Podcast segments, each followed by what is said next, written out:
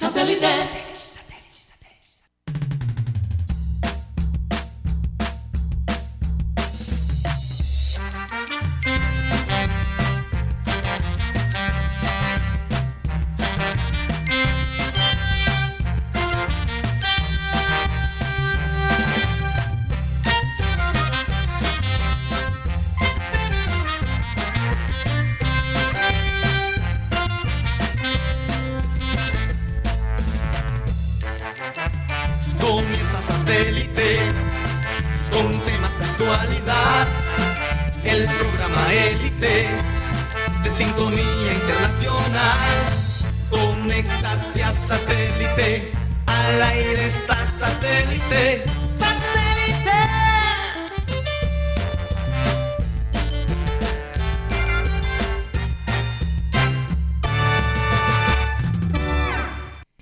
Señoras y señores, bienvenidos a su programa Satélite. Bueno, después de unos días de vacaciones, estamos de vuelta hoy 2 de enero del 2020. Oye, qué cantidad de... Ya nos tenemos que aprender el 2020 porque cuando escribimos Sí. todavía estamos pensando en el 2019. Hace poquito todavía estaba escribiendo 2018, entonces estoy, estoy full atrasado. estoy full atrasado. Bastante, bastante, pero estamos muy emocionados. Y bueno, vamos a comenzar el programa, eh, obviamente, eh, hablando de todas las personas que forman parte de la producción de satélite.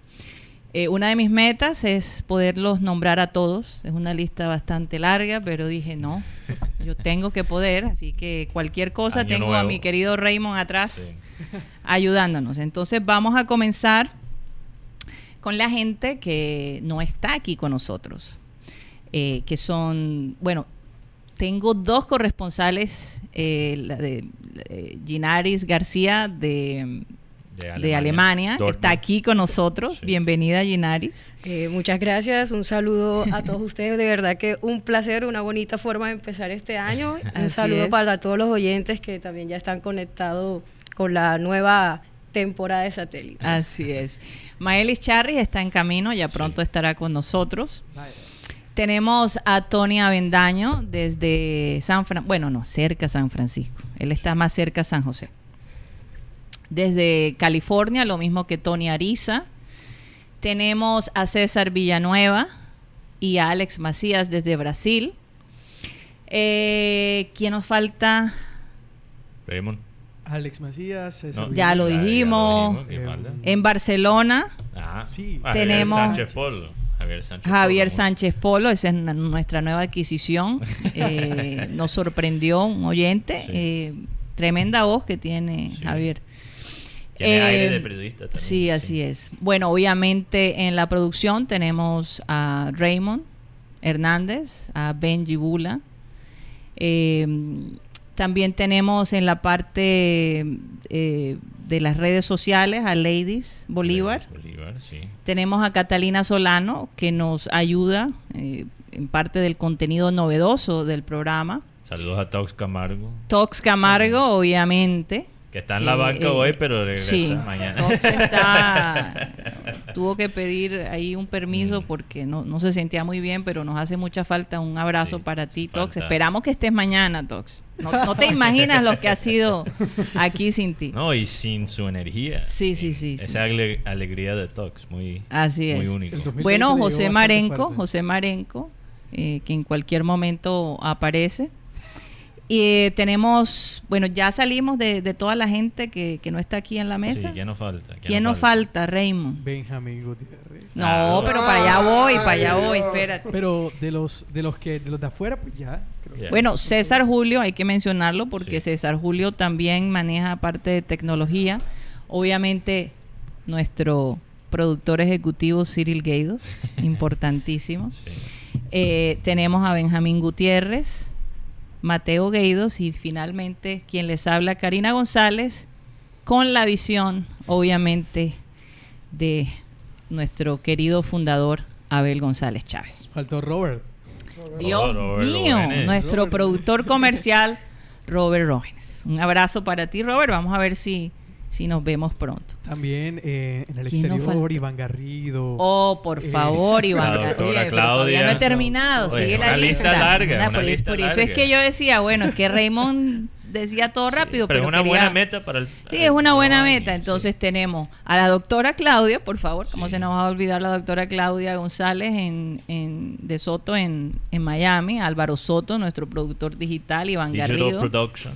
Digital Production, Iván. Iván Garrido, que eh, a- aparece de, de vez en cuando. Vamos a Sí. ver si este año eh, puede participar más, pero es que sus intervenciones de automovilísticas De son extraña. fabulosas, sí, Sí. la extrañamos.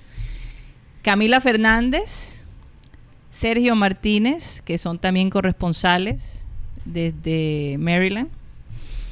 Y, y yo creo Sara, que ya. Sara González Sara. en Vancouver. Sara González en Vancouver. Otra meta para nosotros. Ella estará Alejandro todos los González. viernes. Alejandro González. Quiero que sepan que Alejandro González no es familia de nosotros. Hay mucha gente González Pero que- es como familia. Es, como, sí, es casi, es casi, como, familia, así sí. es. Saludos Que para cuando Alejandro. eh, que Alejandro participa de vez en cuando, pero sus participaciones son muy asertivas. Y bueno, eh, ese es Y todo el siempre grupo. pelea con Guti, eso es lo que me gusta. Sí, siempre pelea con Guti. Me gusta esa. Eso es verdad, eso es verdad. Y bueno, voy a darle el cambio a, a Raymond para que nos diga qué otras cositas más nos hacen falta. Ahora, si los oyentes prefieren que Raymond diga los nombres, porque les parece muy harto que yo todavía estoy, como decía mi papá, cancaneando con, con- con los nombres porque son muchos. Eh. Ustedes no los dejan saber y yo dejo que Raymond, hombre, Sí, sí. que sea Raymond el que lo diga, ¿verdad? ¿Qué nos ibas a decir, Raymond? Bueno, primeramente, muy buenas tardes, Karina. Muy buenas tardes a quienes nos acompañan hoy en la mesa. Ginares, bienvenida aquí a Barranquilla y también al programa Satélite. Es un gusto conocerte y que estés aquí presente. También para ti, Mateo, Guti, feliz año para todos Gracias. ustedes. Feliz año también para nuestros oyentes, quienes están ahí a través de las redes sociales. Se las recuerdo, estamos a través de YouTube como programa satélite y también en Facebook como eh, Abel González Satélite también.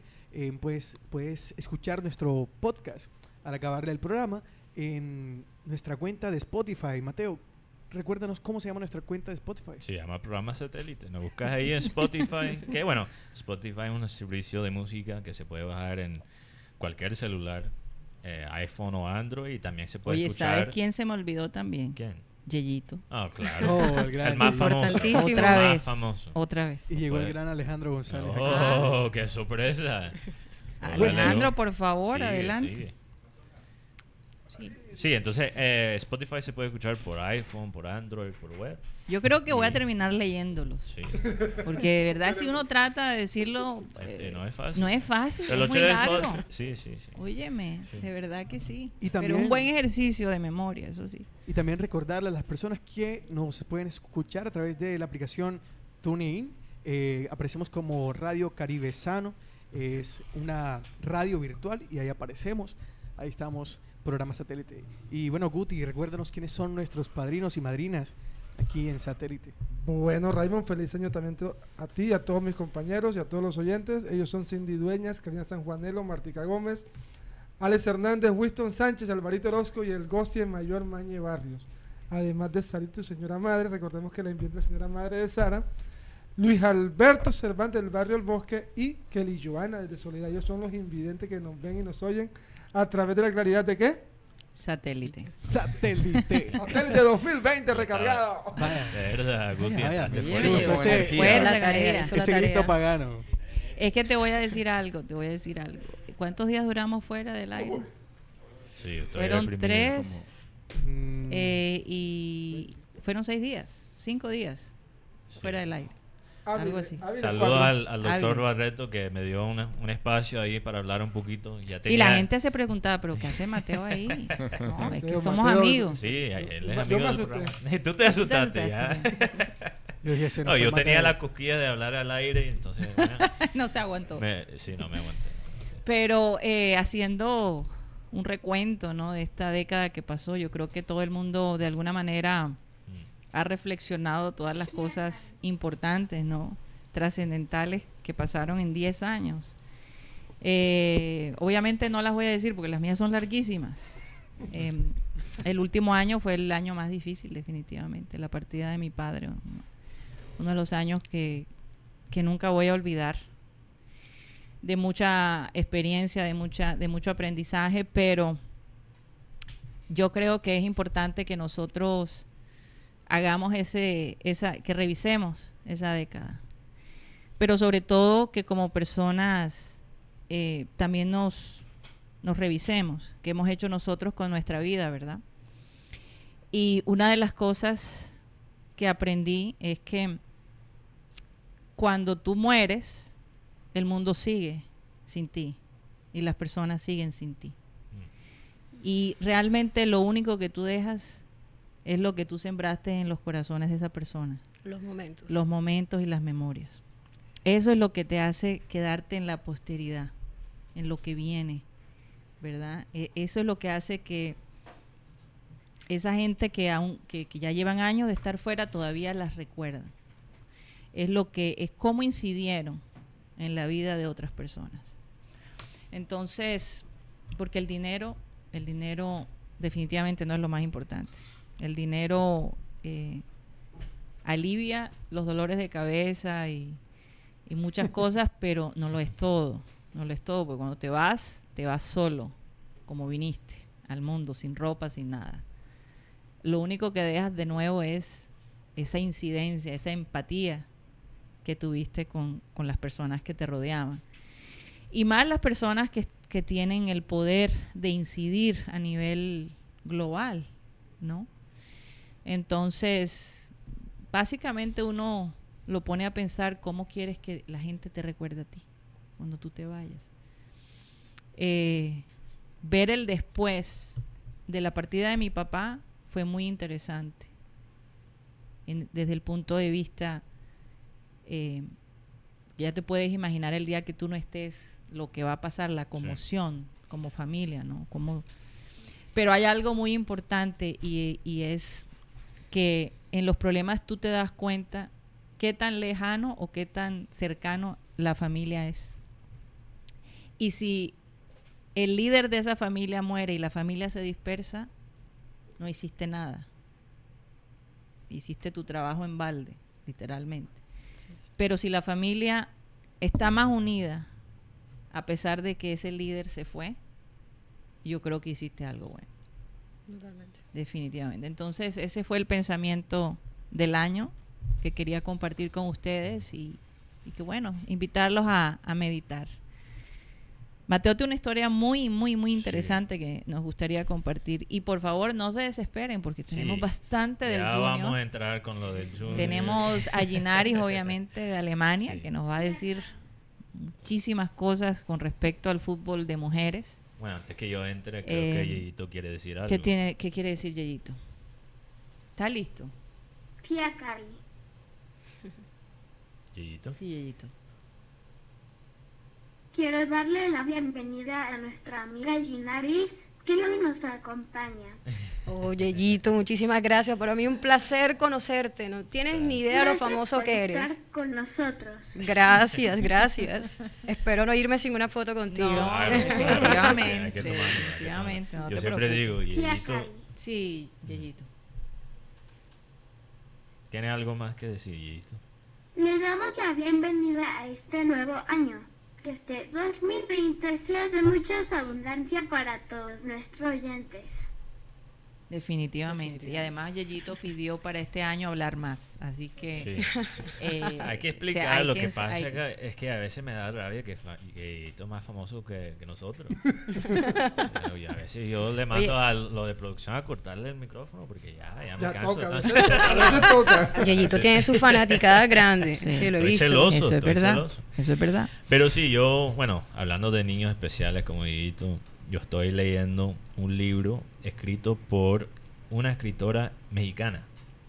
Se llama Sofía Segovia. Y yo también he estado meditando bastante en estos días de vacaciones que hemos tenido.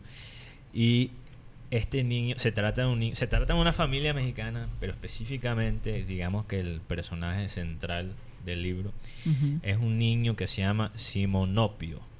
Sí, Y monopio. este libro se llama- ese nombre, ¿no? Eh, eh, interesante el nombre. El, el nombre del libro es El murmullo de las abejas. Y la razón que se llama así el libro es que cuando ellos encuentran a este niño, eh, está cubierto en ovejas. Y Abejas. abejas, perdón, abejas. O sea, pero no lo picaban. No le picaban. La- y, y cuando él creció, las abejas seguían con él. Siempre estaba... El murmullo se sentía Sí. cuando él llegaba de las abejas. Exacto. Y ellos se dan cuenta que este niño tiene un defecto en la boca. Entonces él nunca aprende cómo hablar. Pero el niño es, porque hay varios capítulos que tú ves que de su perspectiva que él es inteligente, que él entiende lo que está pasando, pero no se puede comunicar. Pero ¿cuál es el superpoder de este niño? Y es la empatía. Mm. Este personaje tiene una profunda capacidad de mostrar empatía. Yo me puse a analizar porque ese es un tema que hemos tocado aquí y hemos tocado el tema de la pérdida de la empatía hoy en día a veces. Yo Sí, la que- doctora Claudia y tú. y- Sí, eh, lo hemos hemos, tocado hablado. varias veces y yo creo que, bueno, pensando en Vamos este a ver si de pronto la doctora Claudia entra. Sí, puede si entrar o- hoy o mañana. Eh, pensando en este personaje, entonces, ¿cuál- ¿por qué él tiene esta capacidad de empatía? Él, él conoce a la gente porque tuvo que observar. Se tuvo que quedar callado a veces. Bueno, toda su vida. Se Mm. tuvo que quedar callado. Entonces, él lee las personas. Él las lee. Eh, hay un- una parte donde, digamos, la, la- la mujer de la casa, esta, esta tierra que es manejada por una familia bastante rica, ella dice, no me da, no me da temor saber que este niño me conoce quizás mejor que yo me conozco a mí mismo porque yo sé que sus intenciones son buenas. Pero en anal- analizar en este personaje me di cuenta que la razón que, que se está perdiendo eh, La empatía. la empatía es que nos estamos todos enamorando demasiado de nuestra propia voz. Mm. O de nuestra propia imagen. Porque ¿qué pasa ahora con, digo, con nuestra propia imagen? ¿Qué pasa ahora con estos, estos medios digitales, las redes sociales? Cuando tenemos un pensamiento, lo podemos decir, podemos leer y escuchar cosas que solo confirman lo que ya sentimos y lo que ya pensamos. No tenemos que retarnos si no queremos. Podemos llenar nuestras cuentas con fotos solo de nosotros. Así es. Y el- la realidad es que, bueno, un filósofo, Kant, ¿verdad? Él es francés. Sí. Él dice que Emmanuel Kant. él tiene esa frase, bueno, lo, lo conozco en inglés, pero para más o menos traducirlo, no sé cómo es la traducción, pero él dice, no hay nada real excepto mi propia mente. Yo creo que eso, no hay nada más fal- falso que eso. Porque yo creo que esta, o sea, nuestra parte interior, de muchas maneras, es, no es físico, no es real. Importa conectar con la gente que está a tu alrededor, tu, en tu medio ambiente. Y, y yo, bueno, mi meta, mi meta en este año es conectar más con la gente y, y tratar de mostrar más empatía, dejar de quizás pasar el tiempo en Twitter, en Instagram y de verdad buscar conexiones que, que me dan, eh, no sé cómo, cómo decirlo, pero llenan mi vida. Sí. Porque después tú, como tú dices, tú te vas y qué, yo, yo voy a pensar qué hice en mi vida. Lo pasé tuiteando, lo pasé hablando, porque ¿qué, qué recuerdas después de un mes? ¿Un tweet que viste o una conversación con inolvidable? Que se quede ahí. Yo creo que la conversación, el tweet, los tweets, se, eso no, eso no, es y, real. Y, y, y se queda tu Facebook si tu familia te la, Claro. te, la, te la mantiene. Pero entonces, ¿qué van a pensar cuando mi familia vea mi Facebook? Porque ellos no van a pensar en el meme que compartí, en la mamadera de gallo. No, ellos cuando vean mi Facebook no van a pensar lo que puse en, Facebook, van a pensar en lo que era como persona. Y yo, bueno, Mm. eso es lo que he estado pensando. Es para que es verdad, yo, yo, y los psicólogos los dicen, eh, nos hemos convertido, antes no había manera de expresarnos Sí, y nos abrieron un micrófono las 24 horas Sí. y además un público, porque todos Sí. tenemos público de alguna manera, ¿no? Entonces, y eso es muy bueno. No es que critico no, no, eso. no, no, pero, pero balance, Sí, balance. balance es importante y tener muy claro eh, que son herramientas que podemos usar no solo para el beneficio de nosotros, pero para el beneficio de los demás. Sí. ¿Verdad? Poner Sí. a practicar un poquito eso, esa- esa gota de, de sacrificio. Yo creo y me gustaría aportar algo aquí. Y es que precisamente el hecho de escuchar va muy ligado a ser empático. Sí. Eh, estamos todo el tiempo pensando en qué contestar, en qué decir, pero no nos tomamos el tiempo de escuchar a los demás e incluso hasta escucharnos a nosotros mismos. Entonces creo que la mayor muestra, muestra de empatía que podemos dar es escuchar al otro, porque eso es lo que a veces uno simplemente necesita, alguien que esté allí Que te Que escuche. y con que es- y con que esté ahí está dejando algo muy importante en la vida del otro y es Sí. que cuentas con alguien que no está solo Sí. y nadie quiere sentirse solo entonces creo que escuchar para mí es la mayor muestra de empatía que podemos tener por nuestro prójimo y, y algo que sucede hoy en día también es, tú puedes estar, el- tú lo ves en los cafés, en todo, la gente está hablando, están hablando dos personas, pero la persona, una de las dos está en el teléfono y parece que te está escuchando, pero están con otras miradas en, en otra cosa. Pero es que ese O sea, es otro una- punto. como una falta de empatía, Ujú. el De- momento del no mismo queda. respeto. de respeto claro Una, una cosa es oír lo que puedo estar oyendo y otra cosa es escuchar. La Biblia dice que seamos tardos para hablar, tardos para irarnos, pero pronto para escuchar. Por eso Dios nos dio dos oídos y una sola boca. Así es. Muy bien. Bueno, hablando de eso, vamos a escuchar a Marenco, que está ¿Qué se desde algún lugar ¿Quién sabe? de esta ciudad. Marenco, ¿nos escuchas? Hola, buenas tardes. Buenas tardes. como tardes. siempre. Oh, feliz año para todos. Gracias. Lo mismo, Feliz Marenco, lo mismo. Aunque, aunque este año tengo cierta preocupación. Ajá. Porque- No sé si soy yo o es Mateo, uno de los dos, está sufriendo de la enfermedad de Brad Pitt. Que no reconoce. que no Eh, reconoce la enfermedad cara. de Brad Pitt es que se, Ujú. se olvida de los rostros, ¿no? Sí. De, de las personas. Sí, sí. Yo tengo esa enfermedad cuando te veo con la gorra de los Yankees. Sigue de largo, sigue de largo. Oye, sabe, sabe que eh, ahora que tú estabas haciendo la introducción y las reflexiones sobre, sobre cómo ha-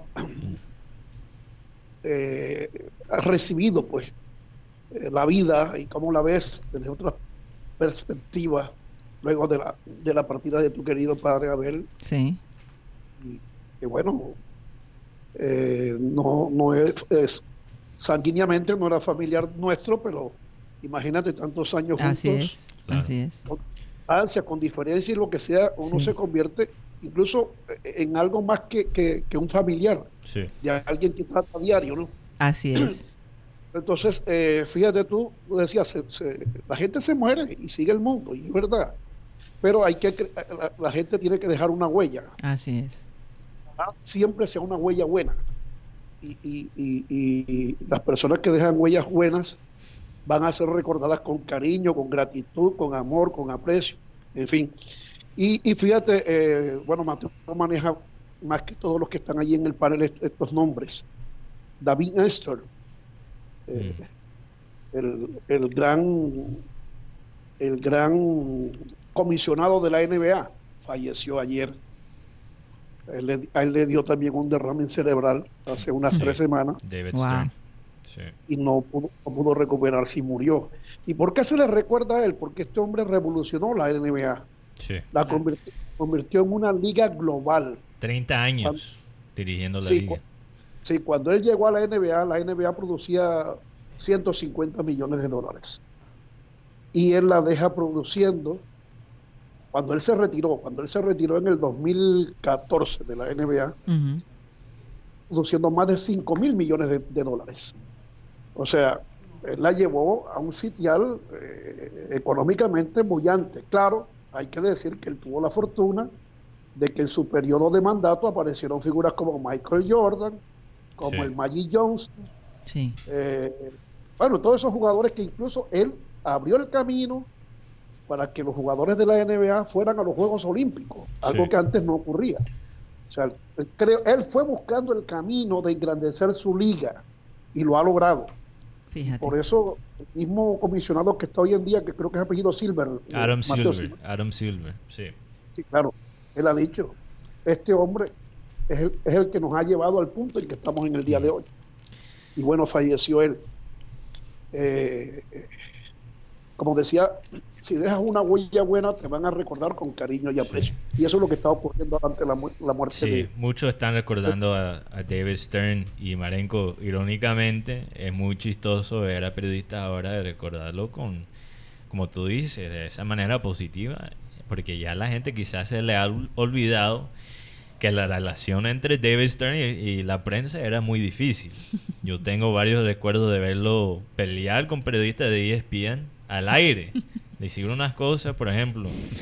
eh, eh, tú sabes que entonces cada año, para los que no siguen el baloncesto, hay el sorteo de talento del nivel universitario. Sí.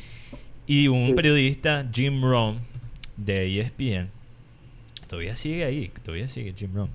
Jim Rohn le pregunta, o sea, ¿ustedes de verdad hicieron el sorteo o este año lo, lo básicamente lo arreglaron? ¿Tú qué Oye, qué querías Y- pregunta y- tan... Y David Stern le pregunta, y, oye, primeramente él dice que obviamente que no arreglaron el sorteo. Y que es- esa pregunta era una falta de respeto. Él- después él le pregunta a, Te- a Jim Rohn, ¿y tú, tú sigues pegándole a tu esposa?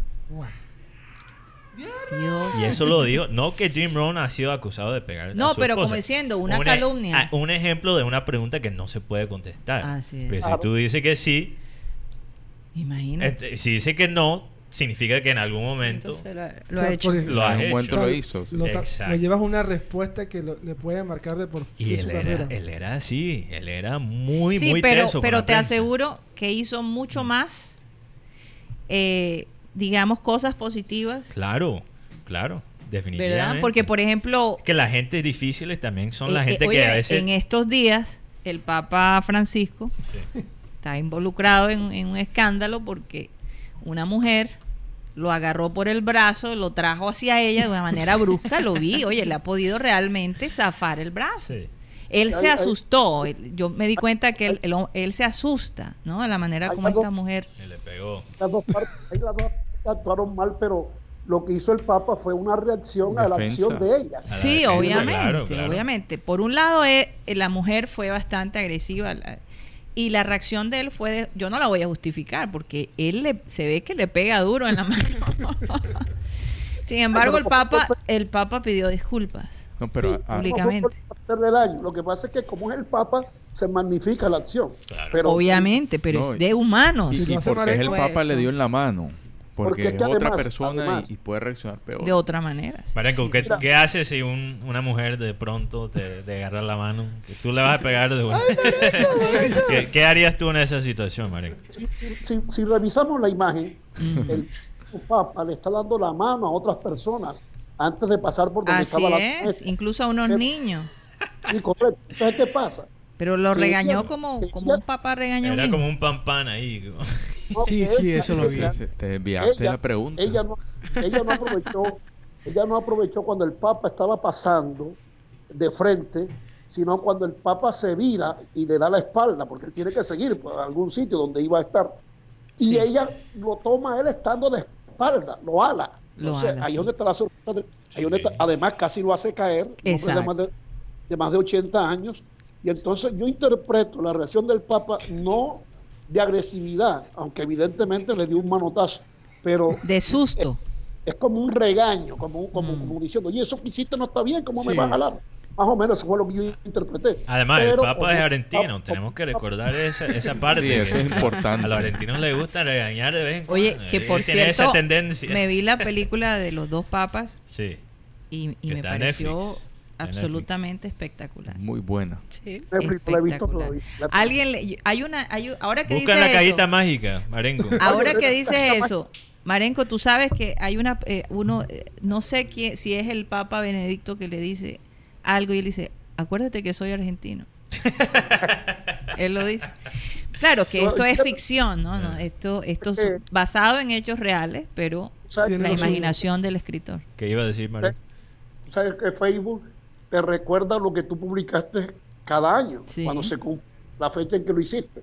Entonces, por estos días me, sal- por estos días me salió una imagen, seguramente la han visto, una foto, pues, donde están eh, el Che Guevara y Fidel Castro, jovencitos. Claro. Y, en- y entonces el Che le pregunta ahí en esa foto a, a Fidel, le pregunta, Fidel, ¿tú crees que algún día podemos volver a tener buenas relaciones con, con los Estados Unidos? Y entonces Fidel le dice, eso sería el día en que Estados Unidos tenga un presidente negro y el Papa sea argentino como tú. Resulta que se dio eso. Y se dio, se dio. Y ya las relaciones se dañaron de nuevo. Sí, pero Obama trató Sí, trató, abrió sí. las puertas. y habló con, con Fidel. si- si Bueno, no, el hermano sé si de al- Fidel. o el, el hermano hermano de de Fidel, pero hubo y, un y aquí viene algo que se llama el poder de la palabra. Porque todo lo que tú deseas, sea bueno, sea malo, si, si es voluntad de Dios, se va a realizar. Así es.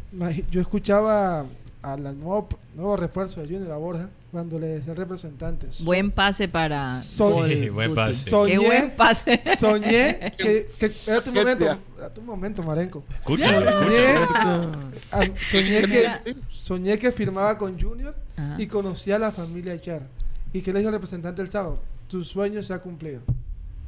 Ah, Óyeme, fíjate. eh, eh, eh, eh, para, para en esta primera parte cerrar el ciclo con las personas que, que se han ido, fíjate que también murió ayer Don Larsen. Sí, Don Sí. Larsen, claro. No, no, no, no, no es una figura que de pronto sea muy simpática para, para Mateo. No, pero hay que respetarlo. Hay que respetar. Sí, claro. No digo, eh, eh, eh, para que los que no saben, él no fue un gran pitcher. Esa era su, su posición, pitcher Sí. en grandes ligas. No fue un gran pitcher, no tuvo un tremendo récord, pero es el único en la historia que ha lanzado un juego perfecto en series mundiales. Ningún otro lanzador, los más grandes del mundo que han pasado por, por la serie mundial, han logrado lanzar un juego perfecto. ¿Qué es un juego perfecto para los que no, no están empapados sobre lo que es el béis- béisbol? En cada turno ofensivo, un, un- un equipo tiene mínimo tres chances. O sea, cuando te hacen tres outs, se acaba el inning y viene a batear el otro equipo. Él retiró en línea a los, porque son nueve innings, ¿no? Si tú multiplicas tres por nueve, 27. Sí. Él retiró en línea a los 27 contrarios que enfrentó. Imagínate. O sea, nadie le pisó la primera base siquiera. Impresionante. El- Ese es un, eso es un juego perfecto. Cuando un pitcher retira en orden el primero, segundo, tercero, cuarto, quinto, sexto, séptimo, octavo y noveno inning. Saca a todos los bateadores de out. Ese es un juego perfecto. Entonces, es el único que lo ha hecho en series mundiales, porque ha habido juegos perfectos en temporada, en temporada regular, pero no en series mundiales. El único que lo ha hecho es él, que lo hizo fue él. Y por eso es que es, es recordado Don Larsen. Y lo hizo con el uniforme de los Yankees contra los Dodgers de Brooklyn Sí, en 1956. sí, sí. Y quizás ¿Y tenía de que qué ser. muere, Marenco? Bueno, ya tenía 90 años. Imagínate, ya, ya. Ya tenía 90 años. No, pero Y- a- a- hace poco vi la foto de una mujer que tenía 104 años Era japonés. haciendo ejercicio. No era japonés. Haciendo ejercicio con su entrenador físico. Mm. Sí, pero cuando ya tú... bueno, Pero tú ves la el entrenador que debe tener como 80 años, 75 años. Una La cosa así, de vida en impresión. el mundo va, va subiendo. Va subiendo. Gradualmente. Pero, Sí. pero, pero, de todas maneras, ya los, los estándares indican que cuando tú llegas al octavo piso, ya te estás acercando a la hora de la partida. Eso es Sí. inevitable. Ahora, Mareco, yo vi un estudio que decía que el promedio de edad va subiendo, pero la calidad de vida va bajando. Oye, creo que después de los 70 estoy bien. Estoy satisfecho. Yo creo que- Sí, sí, para, Bueno, los, vamos a ver, vamos a ver. Vamos para a los que preguntan por qué tan- la gente vivía tanto tiempo en la antigüedad, Mm. recordemos que la, la forma de vida era muy diferente. Además, recor- por ejemplo, no se Pero, medía eh, igual. Pero, pero a mí me parece que es todo lo contrario, ¿no? Sí. No, no se, no se medía igual como se mide ahora. Claro. Claro, tenemos a. Pero Enoch mejor- fue el que. No, Matusalén. Matusalén fue Oye, el que pero, más. pero yo digo, duró, mejor pero- 20 años chévere que 50 duro. Porque es que, es que antes la Ah, gente ma- moría ma- y no había no, medicina. claro, claro. Hay, Eh, que decirle a Guti. ¿Qué pasó Bueno, de pronto, de, de pronto hubo un periodo de tiempo en que la gente podía vivir esa Sí, cantidad de años. pero y ya eso no. gente, sí. algunas personas, Mm. pero, pero, pero del siglo XX para acá es cuando ha mejorado la, la- Ah, No, y ha que se llega, se llega a más edad con mejor calidad. Mira de que los niños, eh, lo hemos visto en la, en la historia, hijos de muchos presidentes del siglo pasado, y todo morían, no alcanzaban a, a- a llegar a la adolescencia, no era fácil. La tuberculosis era Exacto. incurable. La, la fiebre amarilla As- sí, a- a- existía la viruela. también, o sea, no había La, manera peste, de... la, la peste Las bubónica. pestes bubónicas, o sea, tantas pestes que hubo que acabaron y arrasaron con tanta gente. Yo creo que, obviamente, la ciencia, a- a- hubo... La influenza española también. no, en serio. Por acá dice Benny que la falta de billete también mandaba. Ah, ok. claro. Oye, eh, aprovechando usted me Mateo, me hablaste de la cajita Ajá. mágica. Sí, sí, sí. Precisamente que estos días, como hemos, hemos estado de vacaciones, he, teni- he tenido más tiempo para ver televisión. Me imagino. me Y ayer, imagino. ayer estaba viendo Univisión, Ajá. gra- gracias a la cajita mágica. Y entonces eh, ellos estaban dando un resumen eh, en el momento ese que yo prendí el, el televisor de lo mejor del boxeo del año. Pero bueno, no voy a contar eso de lo que ellos presentaron ahí de boxeo, sino que cuando daban pausa para, para, eh, pasar los comerciales, también ellos pasan promociones de, de eventos que van a transmitir en un futuro. Y ahí me llamó la atención que estaban promocionando eh, la Eu- Eurocopa 2020. Mm. Y entonces le pregunté a Guti y no me respondió satisfactoriamente, porque ellos dicen ahí, Eso fue- eso- 24, Ah. 24 equipos, 12 países representando. Entonces yo digo, bueno, Ajá. serán que van dos por dos selecciones por países, pero no entiendo cómo es eso. No, Marenco. Que Son 12 eso. sedes, son 12 sedes, 24 equipos, 6 grupos de 4. Yo te digo, est- este es el primer año que estoy más enterado y más concentrado en la, en la Copa América Que en la que Euro. en la Euro. Debe ser porque estás en Colombia. Obviamente, porque estoy acá, uno de, los- de los dos países. Entonces, Yo no sé si a Ginaris le pasa eso. Sigues la... Bueno, tengo que admitir que desde que llegué a Colombia el 6 de diciembre estoy desconectada del fútbol. claro. Decidí bueno darme Tú un receso. eso, Claro sí. Y bueno, pero ya toca retomar, eh, como dice Marenco, este año hay Eurocopa, Copa América, y pues toca ya comenzar a empaparse. eliminatoria. Ahí. Eliminatorias, en Alemania es una de las sedes que va a haber unos Sí. partidos de Eurocopa, entonces también hay que ir planeando a ver si se puede un, asistir. un grupo horrible le tocó a Alemania, Portugal, Francia y un, y un tercer un tercer equipo que todavía no se ha confirmado Wow, que puede ser Noruega. Interesante. Marenco, Marenco Eso de quería decir algo. y a los oyentes, Dime. ¿cómo es eso? De 12 países, 24 equipos. Explíquele, explícale a la- a la- A ver, son 12 sedes, o sea, 12 países. ¿Dónde están las sedes? En, ca- en 12 países. Ahora, Europa es un Euro- continente más pequeño, entonces se puede Bueno, hacer eso. Sí, claro, exacto. ma- ¿No? más grande. Ah, Más a mí- grande. Más pequeño. no, más Más pequeño. Europa Sí. es mucho Sí, más sí. pequeño que, que- Que que. América. Sí, claro. Tú no puedes hacer eso con Sudamérica. más países. Viajar a, a Pero, pero pero, son es más por la países, pero- distancia. Ok, La- por distancia, Tú no puedes ir a pero- Brasil, después a Uruguay, Dos a equipos. Chile. Sí, sí, él- dice que dos equipos, no. Mm. Es 12 sedes, 24 equipos. 24 Ah, ok. países. Es que la 24 Unión Europea países. tiene Sí. más de. ¿Qué son? Como 40 y algo. No, 20 algo. No. 29. 29. No sé No cuál sé es el número. exactamente. Vamos a... Más de Eso es muy 50, fácil. más No, de no, 40 no adivinen. Google. Tenemos que conectar al Google. La ventaja- Federaciones. La ventaja No, de Europa o sea, es ¿cuántos la países? facilidad de pasar de un país a 28 otro. países. Creo que eso es lo que 28 uno lo hace, no, que es pequeño, realmente es la facilidad de que tú Sí. En dos horas ya, ya pasaste la frontera otro mismo. país. Es que Exacto. recordemos, entonces, por ejemplo, eso se puede Colombia- hacer eso. Es del tamaño 28 de 28 España, países. Portugal. Ajá. O sea, si 28 usted No, Toda la área. toda el área de España Nada frente más a que Portugal Amazonas. es el mapa de ¿cómo se Colombia. dice? Iberia, así se dice. La península I- ibérica. ibérica. Bueno, entonces, por, entonces lo que es Wow. 20 28 países no me suena, pero bueno, vamos Sí a son. No, porque, porque son no, 24 porque- países clasificados y quedaron un poco por fuera. Entonces, por eso, por eso pregunto. Israel está en la confe- en, en la en la UEFA, Hay 28 en la Unión Europea. Pero Exacto. pero en la UEFA Pero fuera de Pero, la Unión O sea, en la Europea. UEFA además. Pero es Son que ¿quién 49. juega la euro? eh? la Euro juega la UEFA. La UEFA. Por Pues, eso y hay, son hay ma- 28 países, pero la- van 24 en la euro. No, porque quedan países como Kirguistán, quedan países que hacían Son parte invitados. No, Hay están en, 55 en la UEFA. en la UEFA. Que obviamente es diferente que el- la Unión, La Unión Sí, Europea. Sí, son dos cosas totalmente Sí. diferentes. No se les olviden Mm, que la Unión Soviética antes era un solo país claro. y Y ahora Y eso se dividió en como dividido. 20. y dieron 30 países de ahí, no sé cuántos.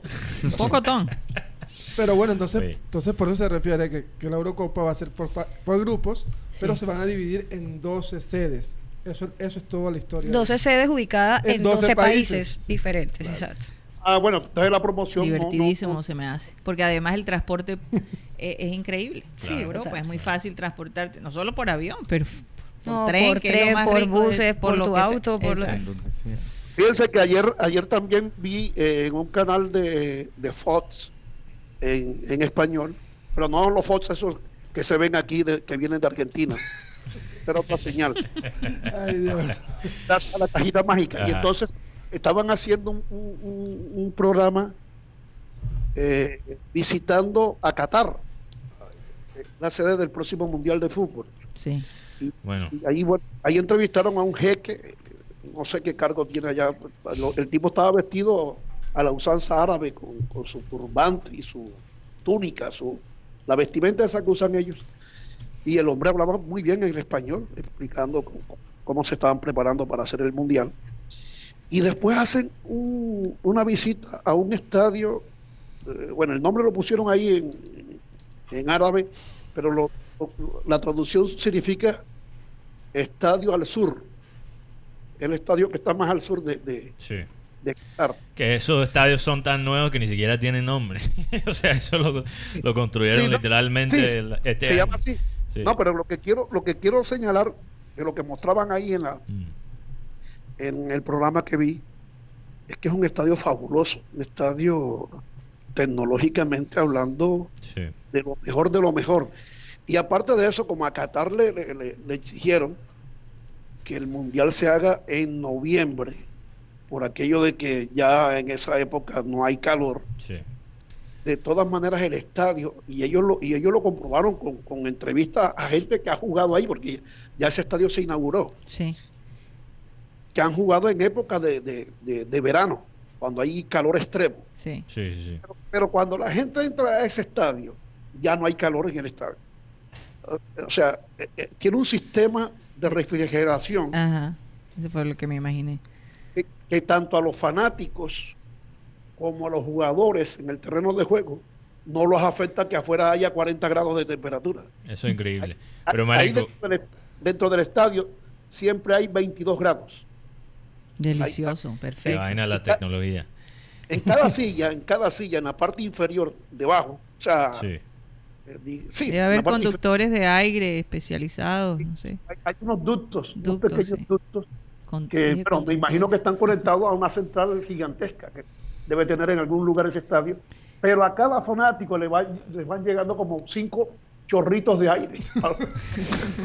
Pero, es pero, el estadio de los sueños de Marenco. Sí, es que Como si Marenco- tú lo hubieras diseñado. Básicamente. Pero, pero cuando tú me hablas de eso, hablando con Mateo Sí. el- el- y averiguando un poquito sobre las Irónicamente, estadísticas, íbamos a hablar de Qatar. la cantidad de gente que ha muerto Más de, construyendo, más de 2.000 personas han muerto construyendo, construyendo estas sedes, las estos, sedes estos para el estadios mundial. para el mundial. dos ¿Por calor? Por, Por calor, calor. por lo que fuera, por Además, exceso de trabajo. Qatar no tiene estándares laborales. Eh, eh, o sea, ellos, trabajan importan- mañana, tarde y noche. Exacto, trabajan los, como esclavos. Importan trabajadores de países mucho más pobres que ellos, eh, países como Nepal, partes de India, gente que está desesperada para trabajar y que no tienen básicamente ingresos. Entonces van para Qatar para armar eh, estos estadios y muchos de ellos mueren. Eh, entonces eh, es un tema que íbamos Marenco se nos adelantó un poquito irónicamente que, chistoso que lo mencionas pero es un tema que íbamos a mencionar porque hay un costo. Cuando e- esto es importante para esta ciudad. Yo estoy muy emocionado de lo que viene para Barranquilla del lado deportivo. Los eventos que nos espera este año de verdad es una alegría para nosotros. Un- de- debe ser un orgullo pero debemos analizar porque los eventos deportivos, cuando no están manejados de una manera correcta y organizada, hay un costo humano muy grande. O sea, hay un costo de, de vidas, hasta de vidas. Y ha pasado también, la razón que empezamos a analizar a Qatar, que ni siquiera ha ocurrido todavía el Mundial allá. Lo único que tenía... Y eso fue en el 2018. Sí. No tenemos las estadísticas del O sea, eso 2019. debe ser más de 2000. Debe ser más de no, pero 2000. ya los están terminados. Ya, ya- ya- Y, sí, ahí. quizás hay, muertes que ni siquiera se han reportado. Es, es muy probable. Sí. Pero eh, la razón es porque yo vi, esta mañana vi un documental sobre Brasil, específicamente Río, y quizás sería bueno que si hoy o mañana Alex Macías y César pueden entrar y hablar un poquito de esto, especialmente César, que su esposa es de Río. Eh, la, si- la situación en Río... desde Su ex esposa. Ah, ex esposa, Sí. perdón, perdón. Hay que aclarar. Hay que aclarar la vaina, sí, sí, sí. Eh, la que es... eh, Azafata azafata, azafata. La, la- La misma. la historia La esa que, misma. que yo tengo que buscar esa, Hay que buscar esa anécdota ese- porque esa anécdota. es- es Pero, genial. ¿qué pasa? ¿Qué ha pasado en Brasil desde el 2000? Porque hubo el Mundial 2014 y la Olimpiada 2016. Y el 2017, bueno, en Brasil en general, no solo en Río, hubo más de 60 mil muertos de homicidio. Homicidio. Homicidio. Más de 60 mil. Para comparar, en ese mismo año, Colombia tuvo 10 mil. O sea, una diferencia de 50 mil personas. Y la gran mayoría de esas personas que murieron, murieron las favelas. Y la situación es porque ellos, el gobierno de lo que En yo- manos de la favela. Sí, lo que, lo que he entendido es que armaron básicamente un grupo de la policía para pacificar las favelas. Y lo que ha hecho ese grupo es que ha hecho las favelas todavía más violentas.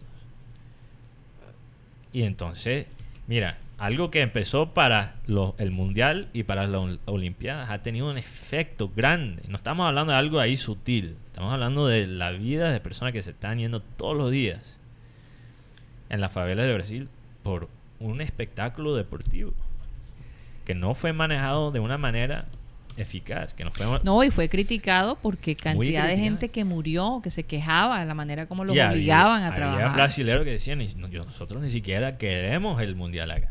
Sí, Mm. sí, lo escuchamos.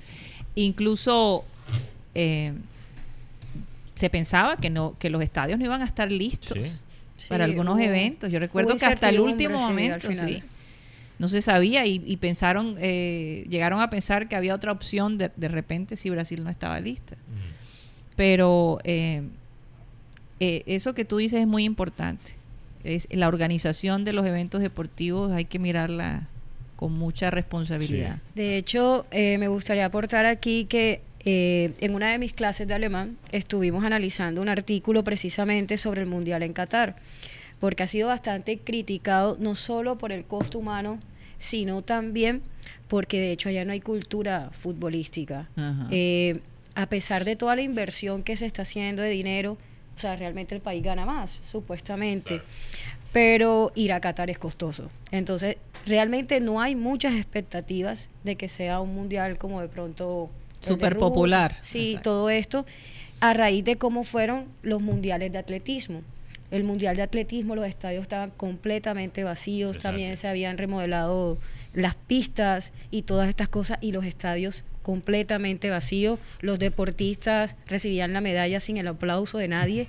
Entonces, grabado. Entonces decían que, que a la final eh, el deporte no puede ser movido únicamente por el dinero, que, acuerdo, que parece sí. ser la única razón de, de la- del por qué hacerlo allá, sino porque el, el deportista se prepara cuatro años para, para participar y más que una medalla es, es su Un momento de vida, es la sí. gente, es todo. Una Sí. celebración. Es algo emotivo, emocional, personal y que no vi- y no vivirlo de esa manera, pues, o Sa- sea, ¿qué pero pasa? sabes también que puedo hablar del- del tema público. Imagínate que en Emiratos Árabes Unidos, Michael Ortega, jugador que estuvo en el Junior de Barranquilla con no buen suceso, él decía que para que la gente fuera le regalaban un PlayStation, rifaban un carro para que la gente fuera al estadio. Es- imagínate, O sea- no hay cultura futbolística, que el fútbol podemos decir mueve el mundo. Sí. Ahora imagínate O- otros o- o sea, que- deportes. que, la quieren. Eh, eh, ¿Cómo es que decía esa frase de que la, el aprendizaje entra con sangre? O, a- la a- hay- letra entra con sangre. entra La con letra sangre. entra Ahora decirle. quieren el fútbol Y, con el dinero a como Claro. lugar. Pero- la, lugar, entonces- pero en la parte futbolística Qatar se ha mejorado mucho. Sí, Pero- pero, está preparado ya para un mundial. No para un mundial, pero sí por lo menos Sí. para pelear una Eh, Eso fue una selección comprada. Mira, decir. eso, eso, es dinero, sí, de por demuestra medio. que el dinero en ese aspecto Totalmente. todavía manda. Y ni siquiera estamos Eh. pensando, no solo, bueno, el que está en Qatar pues puede ir, sino a la gente que ama el fútbol y, y- y ahorra y se prepara cuatro años para asistir a un mundial, el gasto que Son debe hacer caros. para ir, o sea, de- eh, eh, Oye, y además definitivamente va a que el aparentemente público. eh, eh, el odio a los homosexuales es enorme. Y, Impresionante. y básicamente están diciendo a, Ellos todavía a matan esta comunidad que no, Sí. que no vayan. Ellos todavía No matan con piedras a los No pueden garantizar su Y- seguridad. Y, y en muchos europeos todavía el, el- no son no tienen simpatía con, Con los gente- árabes. con los árabes. Sí. Es O que sea, es- la inmigración que ha llegado de, de los países árabes No a Europa ha hecho que los europeos, sobre todo en Alemania y Sí. en Alemania hubo muchos refugiados que que acogió Merkel, pero que después el pueblo rechazó. que está rechazando. Todavía. Entonces Todavía. no va a ser momento, no va a ser favorable para Qatar. O sea, mucha gente del fútbol eh, de Europa no va a ir. Sí. Sí, y es, y es muy, y es muy complicado porque se ha invertido mucho dinero, no solo en los estadios, sino en medio poner cultura futbolística en Qatar y no han podido. Han tenido que traer jugadores de África para que hagan parte de su selección de Qatar. Recordemos que Qatar estuvo aquí en Copa América y no tuvo tanto, pero es un equipo hecho en la Masía. Sí. Es muy basado a lo que hace la Masía. Pero lo que dice Inari es muy cierto. Qatar tiene que pasar mucho, un proceso bien largo para por lo menos hacer un mundial. Correcto, o sea, mínimamente yo creo que se pudo haber probado con algo más que Es un como mundial. Sudáfrica. Un mundial es, o sea, Va. es lo que espera cualquier amante del fútbol. Esperemos para- las confederaciones el próximo el próximo 2000, 2021. Entonces, ¿cuál es el punto? Tenemos que analizar estas cosas para aprender. Para aprender porque el deporte en su mejor momento es un, es un espectáculo, es una celebración, es un, es un momento donde la gente se une. Sí. Pero si se maneja de esa manera, con el, foco, el enfoque solo en la plata y sin empatía, porque para tomar Sí, esas sí, decisiones que se tomó en Brasil, que se ha tomado en Qatar, necesita una falta de empatía con, con tus, tus eh, hermanos y hermanas, ¿verdad? En la hum- humanidad. Eh, entonces, que, que, no se, que no nos olvidamos eso y no sacrificamos eso por el espectáculo. Mira, es. eh, Mateo y, Sí. y compañeros, eh, este mundial en Qatar va a ser distinto a los, a los demás. Yo no sé si va a tener éxito en cuanto a asistencia porque ellos no tengan cultura futbolística o, o porque la gente de Europa no quiera ir, a- como estaba diciendo ahorita Alejandro. Pero el que vaya puede tener incluso la posibilidad, si tiene dinero con qué hacerlo, de ver tres partidos el mismo día porque, porque la distancia entre estadios y estadios es cortica. Sí. Porque Qatar es un país pequeño. Muy pequeño, sí. Entonces, la- la- las- las ciudades donde se, que van a ser sedes de, de- del Mundial están cerca una de la otra. Entonces, en el sistema de tren o cualquier tipo de transporte, te queda un estadio del otro 30 minutos, 40 minutos. O sea que puedes, y como, y como no se programan a la misma hora, entonces puedes ver un partido en la mañana, otro en la tarde y otro en la noche, sin Sí. ningún problema. Y, y- y otra cosa que lo va a hacer distinto es la época en que se va a hacer, es en, en noviembre. Eh, se cree que los jugadores van a llegar mejor preparados para este mundial que Eso sí, Eso, eso sí es verdad. Eso sí es algo. Es que este mundial es, es hecho para esta era digital, era de la televisión. que Sí, ya sí. no, se dice que la va a- tecnología que se, verá- se va a ver ahí no se ha visto en ninguna Y- parte. Y, y en noviembre que no, no coincide con las vacaciones de verano. Oye, no sí, esa es otra con las vacaciones de diciembre. Me imagino que aquí va a un ser- esfuerzo O adicional. sea, me, Sí. imagino que el 2022 va a ser un calendario demasiado corto, con muchos más partidos para por lo menos llegar a la mitad de la temporada antes del Mundial. Que la curva de rendimiento en esos momentos Eh, esté arriba y no vaya en descenso. Porque muchas veces nos encontramos en los mundiales a jugadores en una curva de rendimiento Sí. bajo. Ahora, para ligas como la de Alemania, Inari, yo no veo el problema porque Alemania tiene un descanso en el, en el invierno. Y mu- y también lo tiene España, también lo tiene Italia, ¿verdad? Sí. Pero muy breve. Sí. Muy breve, Muy breve. pero que por lo menos en tienen un descanso. Ahora me pregunto, sí tienen un- me, me pregunto que ahora mismo quizás de las ligas de Europa, la más popular en este momento es la inglesa.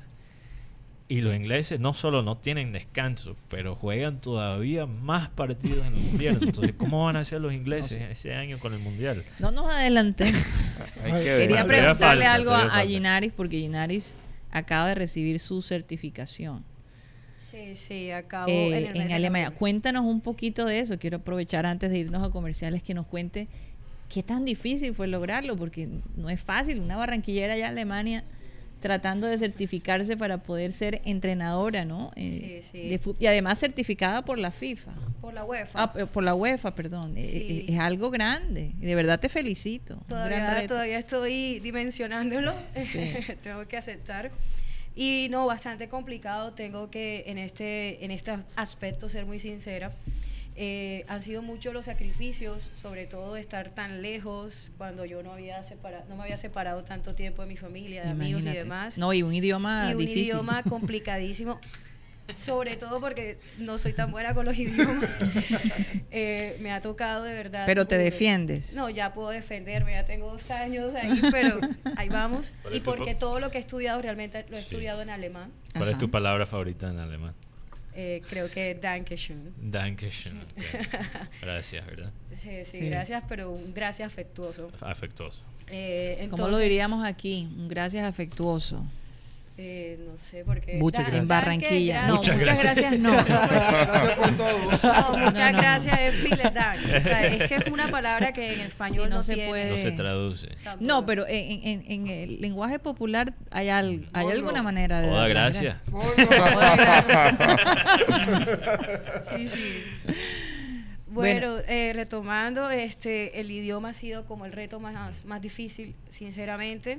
Eh, empecé con la idea de, de hacer de una vez la licencia B, como por cuestiones de tiempo y demás. Pero antes que llegues allí, ¿cómo conseguiste esa información? ¿Cómo llegaste tú a esa conclusión? Sí. Bueno, eh, yo estaba acá en Barranquilla, eh, como dije en aquella entrevista con el señor Abel, eh, tengo toda mi vida vinculada al fútbol, jugando fútbol, eh, pertenecía a la selección de la universidad, selección Atlántico, varios equipos acá de Barranquilla, y tuve dos lesiones en mi rodilla, he tenido cuatro operaciones en mis rodillas, Wow. en ambas reemplazo de ligamento, entonces acabé con la competencia pero me dediqué a ayudar a los equipos en los que yo jugaba, a aportarles mi experiencia, me ponía a ver videos de YouTube, a buscar cosas y, y a probar y, y las chicas que entrenaba pues me copiaban las ideas Qué bueno. y eso realmente fue como haciendo crecer de alguna manera una reputación y una y mi interés porque la gente me decía lo haces bien, entonces me motivaban y así. Eh, hasta tuve un pequeño reconocimiento en uno de los torneos de aquí porque fui la única mujer que dirigió un equipo de 16 y quedamos campeonas. Mm. Entonces ahí me lo fui tomando un poquito como en serio Claro y demás. sí. Yo tenía un negocio aquí en Barranquilla. Eh, había apostado por la idea, no se había dado y en el año 2017, a final de 2017, perdón, sí, se dio. Eh, ¿Tú aplicaste a...? Sí, estuve a- buscando la manera de conseguir alguna beca que me permitiera estudiar y demás. Sí. Y bueno, después de hacer mil trámites se consiguió. Eh, cerré mi negocio, no lo pensé dos veces, hablé con mis papás, me voy, ta, ta, dejo estas cosas, por favor ayúdenme a vender todo. no sé. y, me, y me fui para Alemania eh, con una A1, o sea, traté de hacer, porque no- necesitaba certificar el A1 de alemán para que me dieran esa visa. Ajá. Entonces tenían una cuestión de un mes, contraté un profesor y lo que una persona aprende en seis meses alemán, yo no sé ni cómo lo aprendí yo en un mes. Fui a Bogotá a presentar mi examen, Sí. pasé gracias a Dios y en el mes de abril ya estaba viajando a Pero Alemania. eso es complicado. Sí. Oye, pero- No sé cómo lo hice, yo todavía Porque el no. alemán es bien difícil. Eh, Yo sí, Sí. pienso que sé cómo lo hiciste. El deseo El tuyo. deseo. Bueno, sí, creo ¿Verdad? que, creo que le aposté Ese todo empeño que tú le pusiste, hombre, eh, eh, y de verdad es admirable lo que has hecho. Gracias. Es admirable. Tú dices que te vas a quedar un tiempo en, en Alemania, ¿no? Para ganar más experiencia. Pero me imagino que tu ideal es eh, venir acá a Barranquilla. Sí, claro. Este, yo todavía tengo residencia hasta este año de diciembre, pero puedo extenderla si tengo algún contrato con un club o algo así. Eh, realmente mi idea es venirme lo más pronto que se pueda a cualquiera de las ligas, eh, bueno, principalmente Colombia o Latinoamericana. Sí. No sé por qué tengo algo en mí que, que quiero aportar al crecimiento del fútbol femenino en Latinoamérica. La Claro. liga alemana tiene 29 años, está súper bien constituida, tiene divisiones inferiores desde el Junior hasta la Bundesliga 1 femenina. Wow. Entonces creo que ya hay, allá hay un camino construido Sí. y aquí falta mucho por construir y me gustaría ser parte de ese proceso. Creo que, que mi interés más formar, mi interés más es de ayudarle a las chicas que, que pasan de, de estar jugando un mes en la cancha del barrio y después ya la llaman profesional entre comillas y no saben hacer esa transición, pues enseñar, aportar ahí, formar. eh, bueno. manejar varios aspectos que aquí no son tenidos en cuenta cuando ahora mismo arman los equipos para el torneo este que arman de dos meses que no brindan ninguna garantías. Entonces, realmente lo que quiero es ir- lo que voy aprendiendo, ir aportándolo acá. Pero en estos momentos, eh, al regresar a Alemania, que ya me voy la próxima semana, eh, tengo una propuesta de un club, de una liga intermedia, y pues bueno, voy a analizarla, vamos a ver qué se da, cuáles son las opciones, y si no, de igual manera, seguir preparándome este año. Eh, voy a especializarme en fútbol femenino, tengo la posibilidad en febrero de hacer eh, un curso sobre ello, aprender más.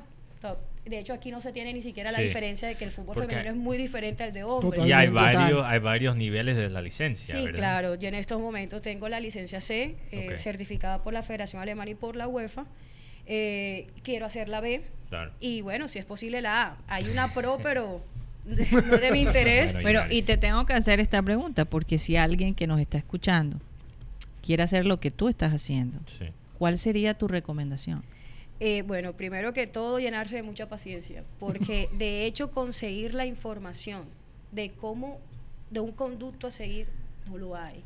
Eh, una de las cosas que más me ha costado a mí es que yo venía con una vida de que yo planificaba mi año, sabía dónde vivir, sabía mis ingresos, mis gastos, mis planes, mis viajes, mi todo, y aquí no es así.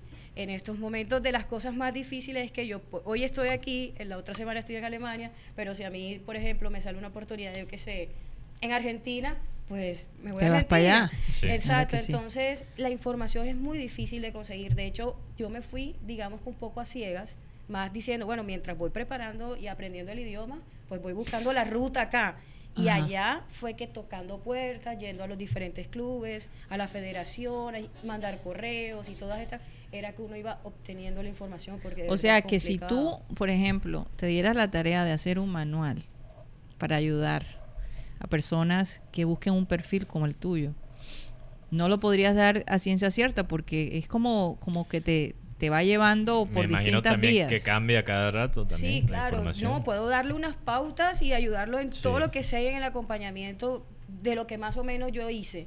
Pero no quiere decir que sea, la, sea como el mismo Sí. camino, porque de hecho la convención de la UEFA acaba de cambiar y de hecho lo está copiando la Conmebol, porque Argentina pide la licencia Conmebol, que es sencillamente una copia de la UEFA.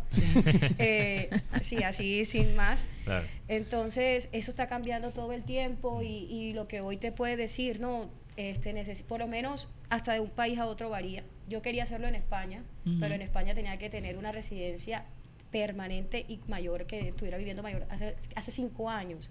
O sea, en Alemania no me pedían eso. Entonces, a pesar de ser el mismo convenio, hay cosas de país a país que Muy diferentes. Que dificultan. Sí, claro. es verdad, cada No. país maneja Y- su, su perfil. Y Nari es un ejemplo que cuando te gusta algo, tú te tiras al vacío. Querer es poder. Sí. Querer Eso es me poder. dicen, eso me dicen. Óyeme, este, nos hace falta el, el baile de tox para de los comerciales, César, pero Tiene que ser el baile. no, tenemos el, el paseo, el pase de un lado para Y otro. para los oyentes, yo sé que no hemos tocado el Junior. El pero vamos- crucero. lo vamos a hacer en la segunda. Por favor, por Hay favor. mucho de qué hablar. Así que bueno, vámonos a este corte de mensajes.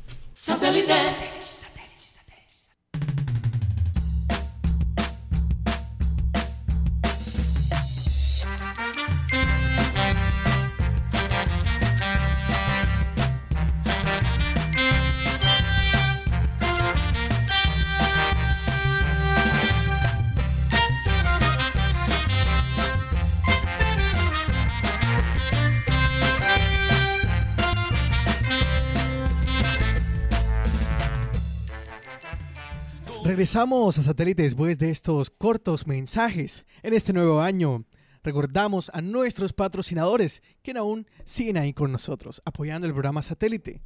Eh, estamos a nombre de CopyX. En CopyX te ofrecemos impresiones, diseño gráfico, copias, transcripciones, empastes, encuadernación, servicio de escáneres y muchos servicios más. Aquí en CopyX, sus soluciones a sus necesidades publicitarias se las elaboramos con la mayor rapidez y la mejor calidad, contando además con entrega a domicilio.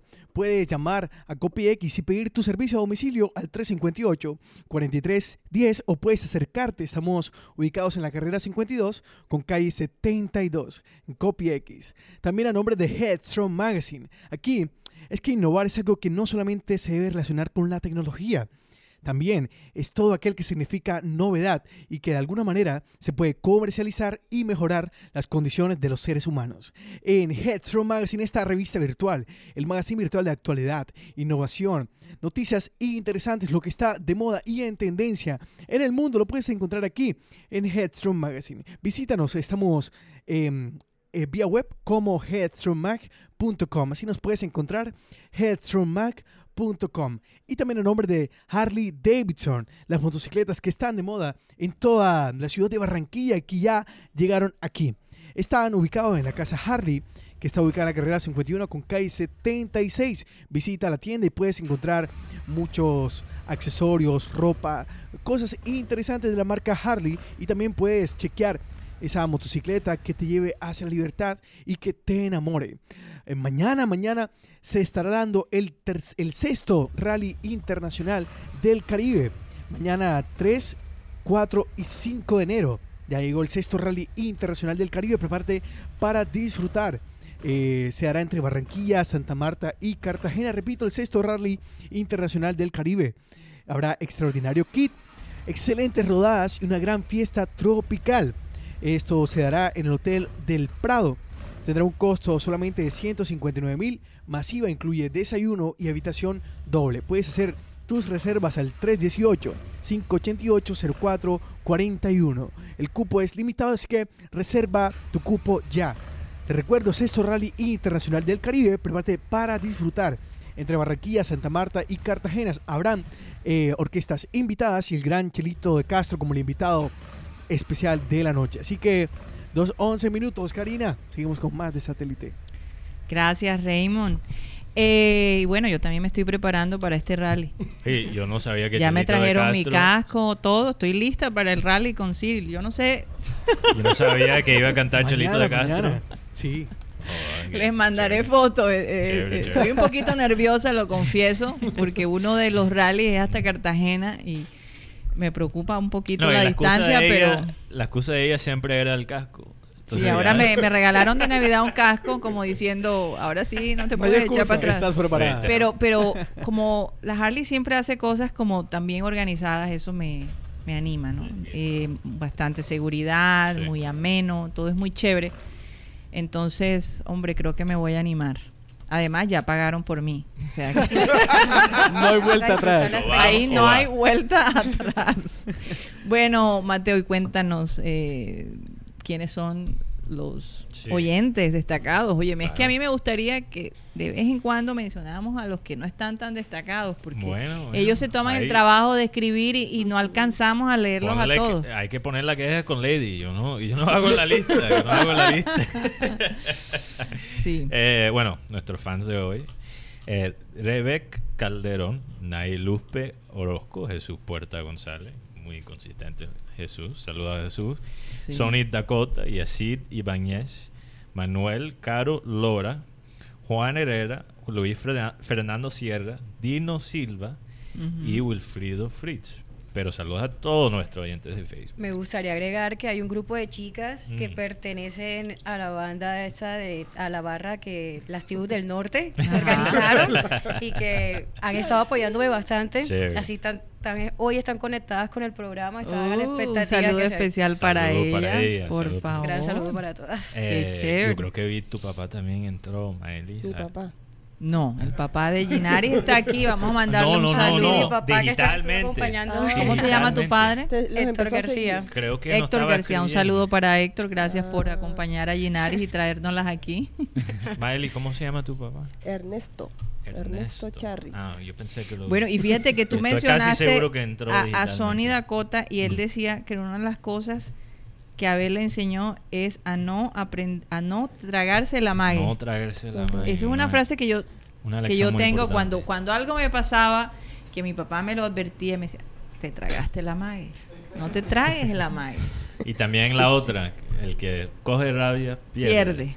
Y a veces él cogía escucha, rabia y sí escucha perdía. bien, Guti. El escucha que- bien. el que pelea con coge rabia rabia, pierde. exacto. Esa le cuesta trabajo. Bueno, y que en Guti. YouTube, En ¿quiénes YouTube son? tenemos a John Rodríguez, Cristian B., Cristóbal Rivero, Mm. Ro- Rodolfo Reyes Sierra. Eh, también tenemos a José Atencia, que siempre está con nosotros. José, creo que José está en, sí, está en New Jersey, en Clifton. Ah. Eh, también a Lenis Castro Herrera que dice, no saben la alegría que me produce volverlos a ver. Oh, Pensé wow. que no regresarían porque había Mateo en un programa. de- en un- Mateo, aclara eso. en un Yo te programa. dije que ibas a causar confusión. Sí, yo, bueno, ya lo voy a aclarar. Ya lo voy. Vi a Mateo en un programa de Javier Castel y Doctor Barret. Y bueno, sí, yo estaba el lunes en Todos Vegan, en el, el programa de ellos. Y, y bueno, como estaba en vacaciones, como... Bueno, si Mateo se va para otro programa Sí, y no, le hace no, la no. competencia aquí a- no, no, no, no, no. Y yo no sé, tuvo que haber pasado ya- algo grave. Sí, sí. Pero, pero por eso a Lenny creo que se asustó. Se asustó, dijo, Se ¿qué pasó aquí? Mateo se Pero reveló. yo, yo sí mencioné, yo sí mencioné, yo estoy bajo contrato, no me pueden conseguir todavía. no soy agente libre. Eh, pero como estamos en vacaciones, quería aprovechar. Y como hemos hablado con Linares, cuando te gusta algo, tú haces lo que sea. Yo tenía la cosquilla de ir a hablar al aire, estaba reprimido ya varios días sin A tirar hablar. paja. Y a, y- y a hablar paja.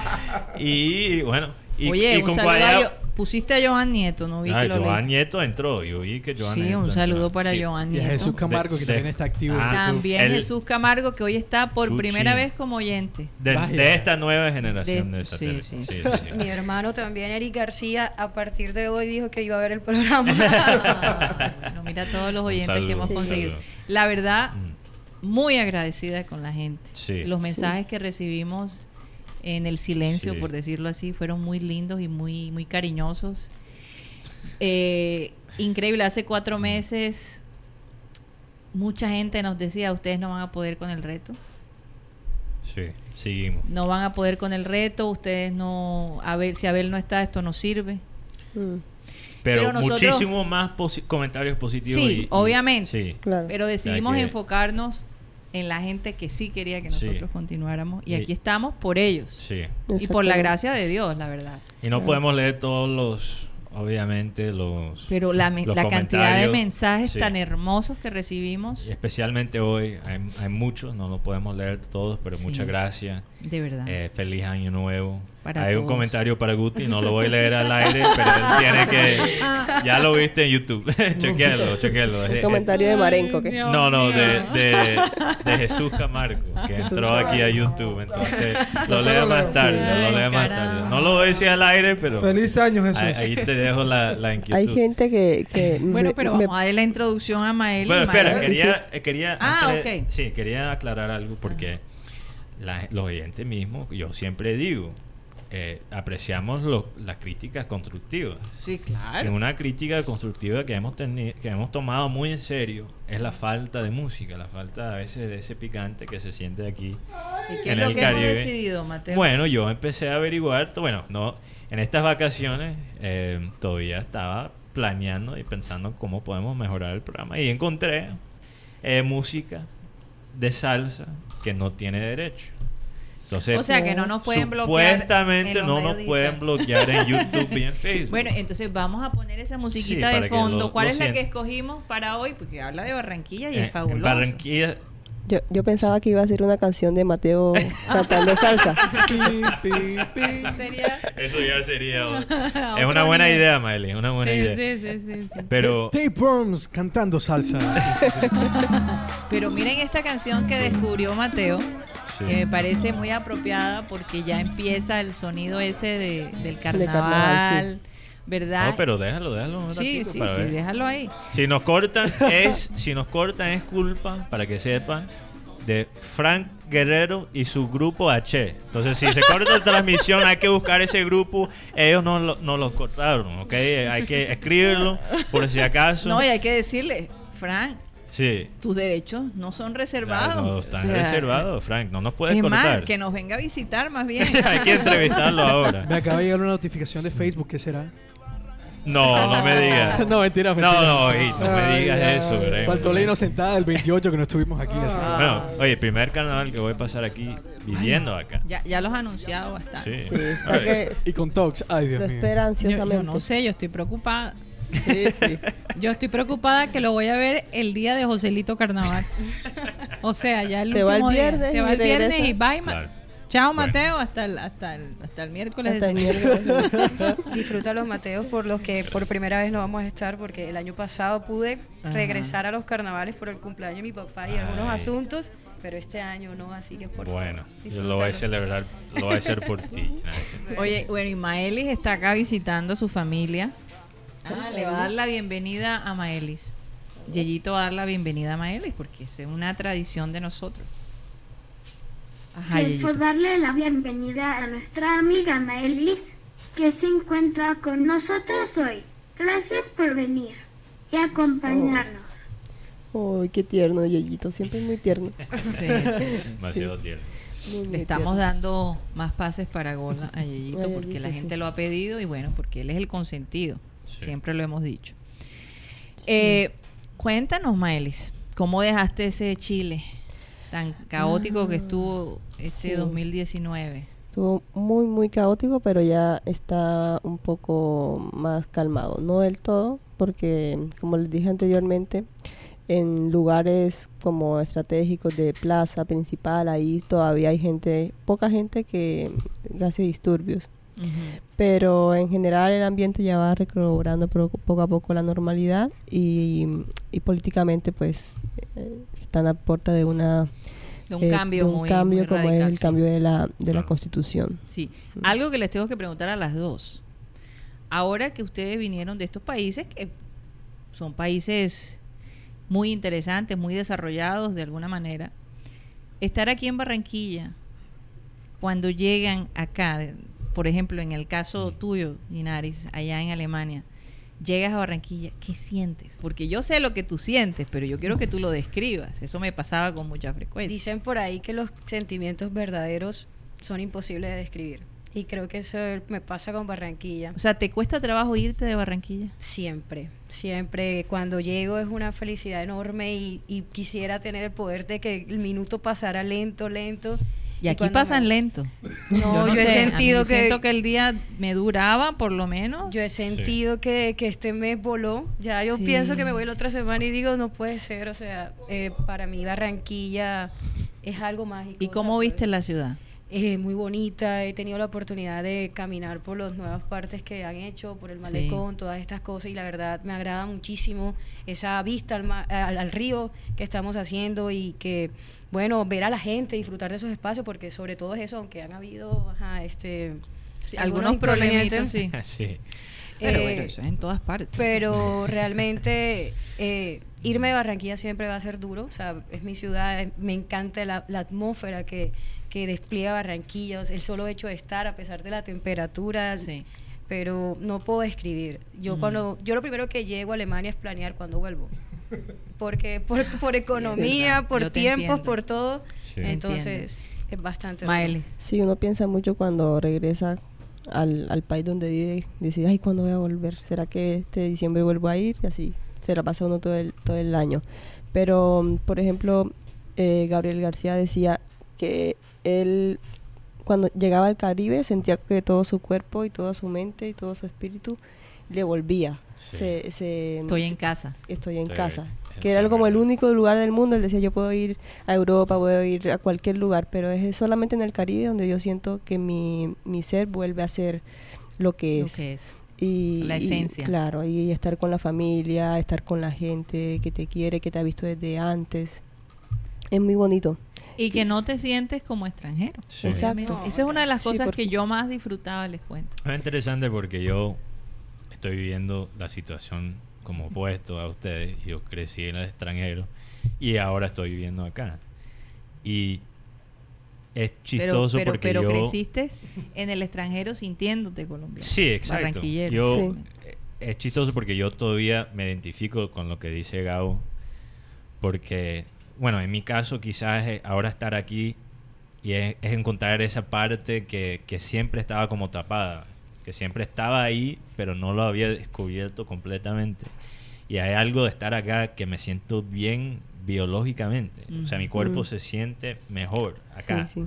Es algo que es difícil, como dice Te sientes muy cómodo. muy cómodo. Es difícil de explicar A mí, propiamente. a mí como me dice pasa es, bueno, en La Guajira me pasa Sí. mucho. Yo salgo de Barranquilla y yo, bueno, ya salí. Voy, ya en tres días regreso a, a Barranquilla. Cuando llego a Ribacha, ya el primer día, bueno, ya, ya el tercer día, cuando estás como que montando en el bus y como que, "Miércoles, me, me toca devolverme. ¿Por qué? Porque, Porque de todas maneras- sí, y además porque no respetando, compara- no, puedo comparar, Claro. pero es un espacio donde, donde puedo respirar el aire, una playa, la playa queda a 15 cuadras de mi casa, entonces es algo muy... Sí. Mm. En cambio aquí queda, le- más- queda- mucho más Sí. Lejos. y yo escuché al alcalde Pumarejo decir que trajeron el río y ahora van a traer el mar. Sería fabuloso. Eh, ¿Y qué me imagino que tiene que ver mucho con, con el puerto, ¿no? O sea, eh, que, que la gente pueda tener, disfrutar más el mar realmente, ¿no? Creo Como que tal. eso es lo que más de pronto también me da durísimo, porque en la ciudad que yo estoy no hay mar, en, en esa región Claro. de Alemania no hay mar para nada Claro. y Sí. llegar aquí, tener la posibilidad de cualquier día decirle a tus amigos, a tu familia, vamos a almorzar a la playa, a verlos, sentarse ahí, eso recarga las baterías al 100 y, y esos momentos hacen falta cuando uno está lejos. El caso de Chile tiene mucho, mucho, mucho mar, pero es helado todo el Sí, año. me pasaba con Los Ángeles. Lo mismo que Los Ángeles, yo les confieso Sí. que nada más una vez probé el agua de Los Ángeles. Mira, Los Ángeles mar. No. es diferente mar, en no términos, obviamente, entrar. de clima. No me puedo quejar del clima No, que, vivía allá, pero ir al mar no era... La gente hasta, hasta se olvida que el mar está allí mismo porque no es, no es lo No. mismo que estar en el Caribe que Claro. Ves el mucho agua está, eh, el la agua gente está tibia. surfeando, ¿no? Es lo que más ves, pero sí. con sus vestidos y especiales caminando, que pero les es que protegen del hasta frío. tú Allá tienes también, que ir, sí. tú tienes que ir a la playa con una camisa manga larga, Manga larga. manga larga, manga larga. Bueno, no en septiembre ni en octubre. Bueno, agosto y septiembre no, pero para casi mí todo el año meses una brisa calientes. fría. Sí, hay, y tenemos- unas playas muy, muy lindas a nivel de color que tú las ves y dicen, wow, qué linda. Pero qué frío. Pero Y yo, que yo me meto, yo somos me meto uno- pero No, yo no puedo. ya porque ya las ganas me, me Y vencen. tú sabes que en Los Ángeles, claro, como es el, el, el- el Océano Pacífico, eh, no es tan salado. Ujú. Entonces no se siente ese olor a mar que sentimos aquí. Es muy diferente. Ah, ok. ¿Ves? Porque... eh, eh, y esa es la gran... Por, es- por eso debe ser tan frío, digo yo. No sé. Si tenga algo que ver, que me perdonen los por- científicos. Polo, sí, Polo, polo. polo, sí. los, Polo, los polo, biólogos. po- sí, polo, polo. Eh, tenemos a Marenco. Yo, yo imagino que Marenco está que se muere por, por hablar con, con Maelis. No vino, no vino. eh. Vamos a darle a, a, a- a Marenco el pase ahí. No, muchas muchas cosas quisiera hablar con pero pero bueno voy tema en tema me hubiera gustado estar estudio para ver la reacción de Guti cuando llegó Maeli a ustedes hicieron algún video de eso Está, lo Nada. puedes ver después en Facebook. sí pero cuando ella llegó fuera del aire lo Ah. No, no. simplemente fue un saludo amistoso, Sí, un muy abrazo, cordial, muy cordial. Muy Yo profesional. vi a, a- a Guti tranquilo. ustedes están tapando la cosa pero bueno está bien. Eh, eh, eh, no complacido de que Maeli esté aquí yo creo que yo creo que es creo que el contacto con Maeli se logró gracias al, al Skype mío no Sí, desde- sí, sí, sí, claro. desde cuando estábamos en, Claro. en emisor Atlántico el programa satélite Sí. ok eh, una cosa que estaba oyendo a Mateo que estaba hablando que su proceso es contrario al de ustedes porque él nació en, en Estados Unidos y se crió allá Sí. Eh, y entonces estaba hablando de que va a ser su primer carnaval viviendo acá. y le decía yo, lo que pasa es que Raymond, como siempre, me tenía con el micrófono cerrado. Eh, feliz año, Año nuevo, año nuevo, vida nueva. Un abrazo para ti. quería, quería decirle en ese momento a Mateo, y eso que no has ido a siglo XXI. No. Y con el Oye, que por de- cierto, Marenco, en la, la troja tuvo un, Sí, los botellazos de- en la eh, troja. En las dos trojas. Las dos trojas. Tú Pero no estabas pues, por ahí de por Por eso casualidad. no vino hoy, por eso no De eso vino. quiero hablarles, de eso quiero hablarles. Ah, fíjate qué coincidencia. No, quiero hablarles de eso porque yo ayer quise ir al, al evento de la Troja, pero cometí el, bueno, no sé si el error, digo, de pronto fue la fortuna de, de no haberme ido temprano. Yo llegué tipo 4 de la tarde más o menos. Sí. Y cuando vi la cantidad de gente que estaba afuera, eh, yo llegué por el lado de la 72 Ah. Sí. y, y la gente llegaba prácticamente ahí hasta la 72. Ajá. Y, y ustedes saben que la troja está allá en la 74, con ca- con carrera 44. Sí. Pero el río humano era tan grande y además seguía llegando gente. Yo ni siquiera. O sea, perdieron siquiera- el control de la cosa. No, porque es que eso estaba cerrado. Eso estaba cerrado. La, Ah, la carrera ok. 44. La carrera 44 se cierra desde la calle 74 hasta un punto, digamos, unos 100 metros más acá de la troja. Ajá. Se cierra. Pero entonces había gente afuera, afuera, en la, en la, en- en la carrera. Pero eran gente y gente llegando y llegando a esa hora. Y yo dije, no, yo no, yo no voy a entrar. Hay mucha gente aquí. Y a mí cuando hay esos tumultos, no, no, no, Te no, asusta no, un poco la cosa. no, no me cae bien. Entonces, Sí. uy, me fui, simplemente me fui, no entré. Eh, claro que algunos amigos mandaban videos de cómo estaba eso y yo decía, mira cómo está eso, llenísimo, llenísimo, afuera. Y entonces he estado indagando sobre eso, porque es que, claro, todo el mundo dice, en la troja, en la troja. Y, resulta que la cosa no pasó en- dentro de la troja. Fíjate. Lo que se ve ahí en los videos fue en los exteriores de gente que no pudo entrar. O sea, lo- lo- lo- Mm. los trabajadores de la Troja recibieron una instrucción de que ya no podía entrar más gente. Porque Claro. además, ¿no? ese es un evento al que, al que se le otorga un permiso por parte del distrito, eh, cuerpos de bomberos, prevención y desastre, eh, la Secretaría de Gobierno, la policía, todas esas entidades tienen que dar un permiso, Sí. eso que entre otras cosas es pago. Claro.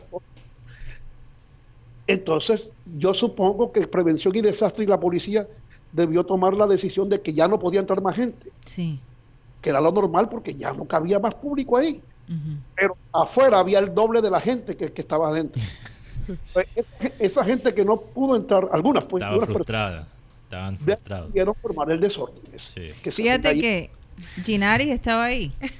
Sí, yo estuve Ella ahí. logró entrar. No, no, no. Tú no yo lograste fui de las que se quedó afuera Ah, también. ella, fue la de- ella fue la que empezó el... No, pero, pero te cuento que lo vi muy de cerca porque a cuestión de unos 3, 4 metros fue donde Wow. empezó todo. El de primer hecho, botellazo. De hecho, una de las botellas me pegó en la pierna. Y en serio, estábamos un- con unos amigos, queríamos entrar, no pudimos, Claro. pero vimos el ambiente, que la gente escuchaba la, la programación musical, que Claro. estaba muy buena. Eso es lo más y chévere de la estaba compartiendo ahí, o sea, sin ningún problema. Es verdad, se está acabando la batería de... Eso es porque Tox no vino. Ah, ok. Entre otras cosas, entre otras cosas eh, viendo el video, observando, bueno, son varios videos que están rodando por ahí de eso. ¿No será que Eh, Ginaris sale por ahí? Sí, hay que, que no, buscarlo, por hay que buscarlo, hay que Hay que buscarlo. buscarlo. Oye, pero Marenco, nunca nos contaste lo que hiciste después de llegar. O sea, No, pero escúchame, entonces no te no quedaste, entonces te fuiste para la hoja. Escúchalo, escúchalo. Te fuiste No, para la no, no, hoja. que la- es que la hoja también estaba tapada por el. Hombre. Expliquen un poquito qué es la hoja. Ay, Dios. Ah, El que los la vecinos de la troja. El Ah. vecino de la troja, sí, sí. El que entró a la hoja después de un partido de los titanes, otro muchacho que está por allá. Eso es- Esas son noticias falsas. Entonces, mira, eh, Fake news. O que no está. o sea, No te vuelves un Yo- Trump criollo. Ya te- yo no dije quién es. Donald Marenco. Yo no dije quién es. Bueno, eh, lo que estoy diciendo ahora con relación a los videos es que yo voy con cierta frecuencia a la troja cuando, cuando funciona como estadero, no cuando está cerrado así como ayer. Eh, y, y conozco más o menos el personal que asiste a la troja. Y esa gente que se ve tirando botellas en los videos es público que no va a la troja habitualmente. Claro. claro. Es público que fue ayer por novelería, por bueno, por estar Estaban ahí. no aburridos sé, por ser primero de enero y incluso no fueron qué hacer. ya sabiendo que se iban a quedar afuera, no iban a pagar ni siquiera la entrada, sino que Por quisieron, molestar, hacer, por quisieron molestar. hacer lo mismo que pasa en el Hotel del Prado, que le dicen y que el Pradito en carnavales, Sí. que llegan las, las agrupaciones, la entrada es costosa, pero la gente se queda sobre las Oyendo, 72, oyendo oye, la que ya se sabe que no, no, no van a pagar la Pero entrada. a mí me sorprende la frase que usa el dueño de la troja. Los gorreros que no pudieron entrar. Así que... Mira, pero ¿y cómo, Oye, cómo le podrías Pero, pero qué chistoso cómo influye a veces la tecnología, porque yo también creo que un factor fue ese meme que te mandé, Guti, de Alex Char, y dice, ¡Pa la troja!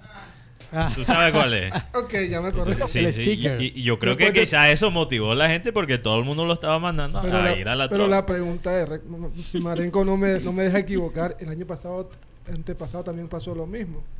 Pasó una, dos, tres veces. Sí, ha pasado. Entonces, No, no, no es verdad. Eso no es verdad lo que tú estás diciendo. ¿de qué Marenco? De que se formó una peñonera después, después de Pitos el- en el 2019. Te pregunto, ¿Se formó una qué? peñonera, Una peñonera. piedra. Ah, peñonera. Espérate, espérate. Corrígeme entonces. Pero espérate. Escúchalo, Mira, escúchalo, escúchalo, Guti. El primer evento que se hizo ahí, bueno, estuvo Abel González, estuvo la señora Ingrid, estuvo Claudia.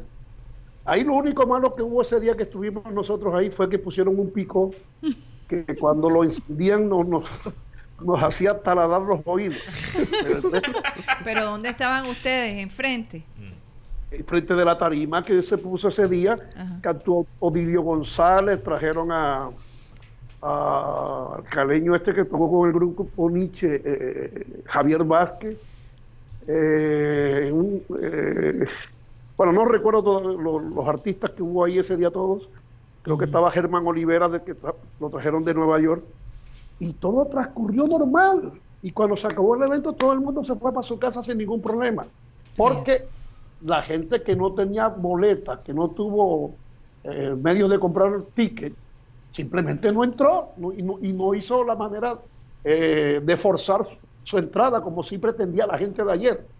Y, y lo que tú haces referencia, Guti, fue a comienzos de, sí, fue para esta época, en enero, comenzando el año, eh, pero fue un grupo de gente que se apostó en la acera del frente de, de la troja, porque ese día la troja no había cerrado la calle, estaba funcionando normalmente como estadero. Entonces la gente estaba ahí gritando, ¡Viva el carnaval! ¡Viva el carnaval! Pero Es que me lo imagino. Ese desorden. Ay, no. la policía llegó y cerró ah, eh, el establecimiento aplicando el, el código de policía, porque la gente no podía estar consumiendo licor en vía pública. Pero ocurre que ese licor que estaban consumiendo ellos no lo habían comprado en la troja, lo trajeron de otro lado. Claro, y se claro, pusieron a- obviamente. se pusieron a- Eso fue lo que pasó, Guti. Saludo- Sí, sí, saludos a Javier. Sánchez Polo, que, que entró. Eh, él dice aquí, fueron de espantajopo.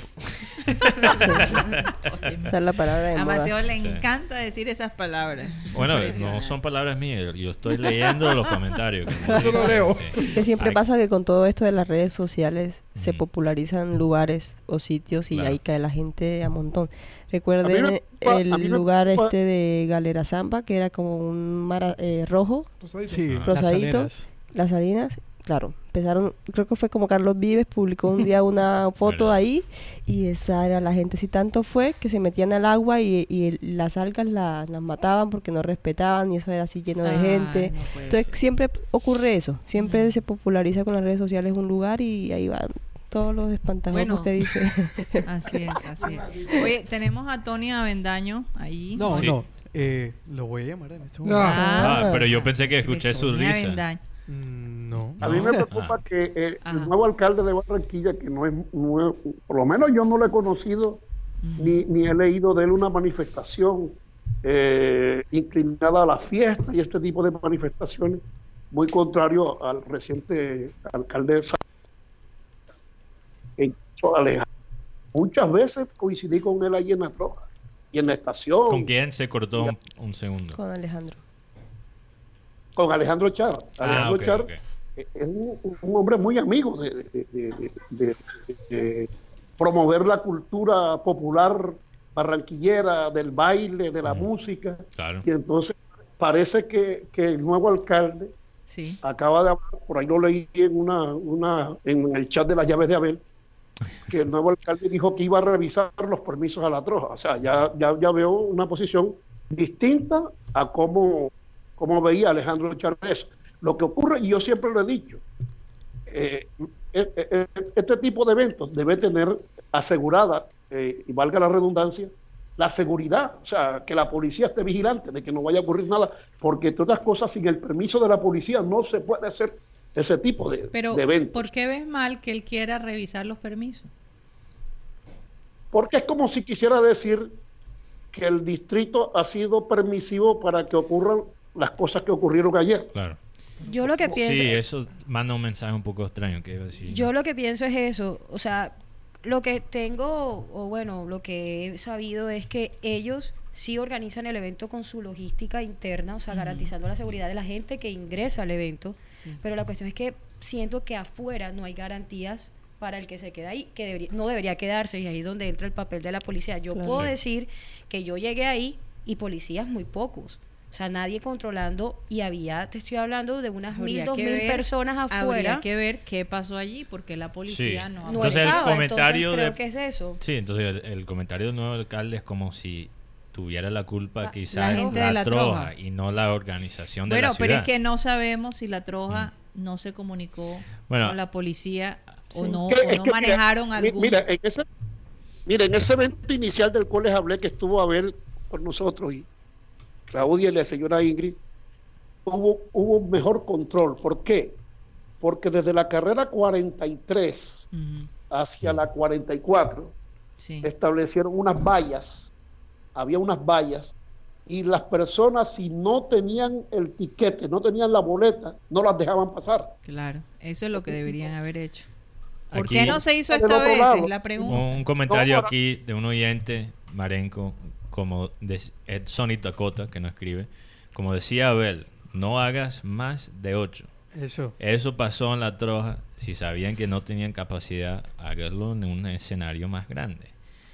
Pero No, no, no, no, yo no, creo pero, que... es que, pero es que la, la idea es hacerlo en ese lugar. Sí, en ese lugar. Claro. ¿Dó- ¿A dónde lo van a hacer? Entonces ya Sí. se vuelve un concierto. Claro. Claro, eso ya es otro evento. Yo creo que la evento. idea del, al- del alcalde de revisar los permisos, yo creo que debe ir más encaminada al cubrimiento policial Sí. cuando para este tipo de, de eventos masivos, para garantizar que, bueno, si O no hacer- pueden entrar, no, no, no dejar que la gente fuera. Tal vez el manejo de las palabras que Mm. usó. Claro. O hacerles una ¿verdad? exigencia Porque, eh, de una decir, voy logística a exterior. investigar, Exacto, Voy a investigar eso. qué Sí. pasó allí. Hacerles Mira. una exigencia a, eh, eh, a la troja de que tenga también una logística exterior. Exterior. Sí, claro. Porque no solamente Ellos la deberían troja- tener seguridad. Los únicos que ganan allí es la troja. Por yo, vi, eso. yo vi un video que, bueno, no sé, a Marianco quizás no le guste, pero fue un video de, de, un, de, un, de un propietario de Ah, un no, evento- entonces dilo. de dilo, un, de un local de un local cerca a la, a la troja que ayer tuvo distur- eh, tuvo daños porque Ah. como que lo dañaron no sé decía es que el de, el que habla en la troja cuando hay una pelea dice resuelvan sus cosas afuera no aquí adentro tengo el video lo voy a buscar pero sí decía el Buenas propietario así decía sus cosas fuera fuera de la troja aquí no resuelvan sus problemas vayan afuera o sea como decir aquí- en la calle hagan lo que quieran Sí. Pero y acá adentro no. Que era lo que, palabras textuales Sí. del, del propietario del local que se vio afectado ayer. Mm. Hola Tony, ya te escuchamos. Buenas tardes, ¿cómo están? Feliz año a todos. Feliz año para ti Feliz también. año, Tony. Aquí. Feliz año, Feliz Tony. año. Qué bueno escuchar a Meli en vivo en directo. Ahí la estoy viendo por el, por, y Ginari también está acá. sí. Yo, yo, yo estaba hoy escuchando y lo que hablábamos y esta mañana estaba leyendo y yo, yo soy un tuitero, pero soy un tuitero pasivo, no escribo mucho y veo y leo mucho ahí. Ajá. Y resulta que ayer hubo una convocatoria, yo no sé quiénes son ellos, son los tuiteros del Junior. Los tuiteros del Junior se iban a reunir todos en la troja. Y eso es una cantidad de gente, pero que ustedes no tienen ni idea, yo no sé si van o no van. Y esas personas, como dice Marenco, es la única la parte donde yo estoy de acuerdo con él, no van a la troja. O sea, son personas que van el primero de enero y parece que hay otros tres días. Y esa gente tiene un poder de convocatoria bastante grande, porque uno no lo crea. eh, y yo no sé en con qué intereses lo hacen, y los hombres estaban todos ahí. Ellos no dicen, no dicen quiénes son, ni dicen cómo- simplemente usan unos seudónimos. ¿no? Sí. Y yo me imagino que de esas 2.000 personas que ustedes hablan ayer, había, por lo menos había una cuarta parte que es la convocatoria que se hizo ahí. Ujú. ¿Que entraron a la troja o no entraron? No sé, no sé. Pero lo que yo sí, y yo nunca, nunca he estado de acuerdo, si, tú, si tu negocio es eh, eh, vender raspados, hombre, vender los raspados bien. Pero ¿para qué te vas a poner a vender helado si tú no sabes vender helado? ¿Me entiendes? Entonces, si ellos, su fuente es una fuente de esparcimiento y la, y la troja es un, un ícono de la ciudad en este momento, es algo que es algo culturalmente, es una de las partes más, de las principales de la ciudad, ¿para qué te vas a poner a hacer una caseta? ¿Me entiendes? Porque ya eso ya yo lo que vi ayer en video todo el día, eso era una caseta pública y eso requiere una cierta logística tanto interior como exterior. Por. No favor, todo lo que tiene es- que ver con, con la seguridad de los ciudadanos es, Con- supremamente importante. Sí. Y, y yo trabajé en el año 99-2000, es una faceta que ustedes no conocen, yo trabajé ahí en, la- en el gobierno y me tocaba entrar a los, a los, a los consejos de seguridad cuando llegaban los, los permisos. Y los policías, lo- la, la- la gente de la policía decía, sí señor, usted quiere 100 policías, pero resulta que eso cuesta 20 millones de pesos. Entonces el, el dueño del establecimiento decía, yo no tengo los 20 millones de pesos, yo pago los impuestos. No señor, pero usted con los impuestos tiene derecho a esto. Si usted quiere hacer todo lo que usted nos está diciendo, hombre, eso tiene un, Un eso costo. tiene un, un costo adicional. Claro. Entonces, ayer de pronto lo que yo lo que yo intuyo, lo que dice el alcalde de Pumarejo es eso, que tienen que revisar los parámetros, ahí tiene que haber unas pólizas de cumplimiento que seguramente la troja tuvo que haber pagado por eso. Esos son como seis o siete permisos, porque no solamente es la de la alcaldía. Sí. Y Eso sí, era lo que yo decía. Hay que Claro, revisar. hay, hay que revisar qué falló y las pólizas de su cumplimiento a la gente que le añada los negocios, eh, verlo y ya sentarse con los señores de la Troja, vea, señores de la Troja, pasando esto, ya pasó una vez, pasó dos veces, creo que ustedes no están en capacidad de hacerlo, una cantidad de cosas, Sí. pero eso sí es muy, muy triste porque Eso- Yo no creo que hay nada ¿no? en las dos trojas. En la 2, de En la la de 8 la también. ocho también. Sí, sí, sí. Eso es como lo que pasa a veces en el estadio metropolitano. sí. que Eso los iba, a decir, policías- eso iba a decir Karina. Que, Entonces, que- cuando, que- cuando- que- cuando- que los policías no es- están ahí, ¿verdad? Yo no, sé hacen si... nada, no pero no hacen nada, es que lo vimos, lo vimos No, y además de de- eso se burlan de los Karina, de la gente que asiste, lo vivimos en carne propia, por eso lo digo. ¿me escuchan? Sí, Sí. Claro.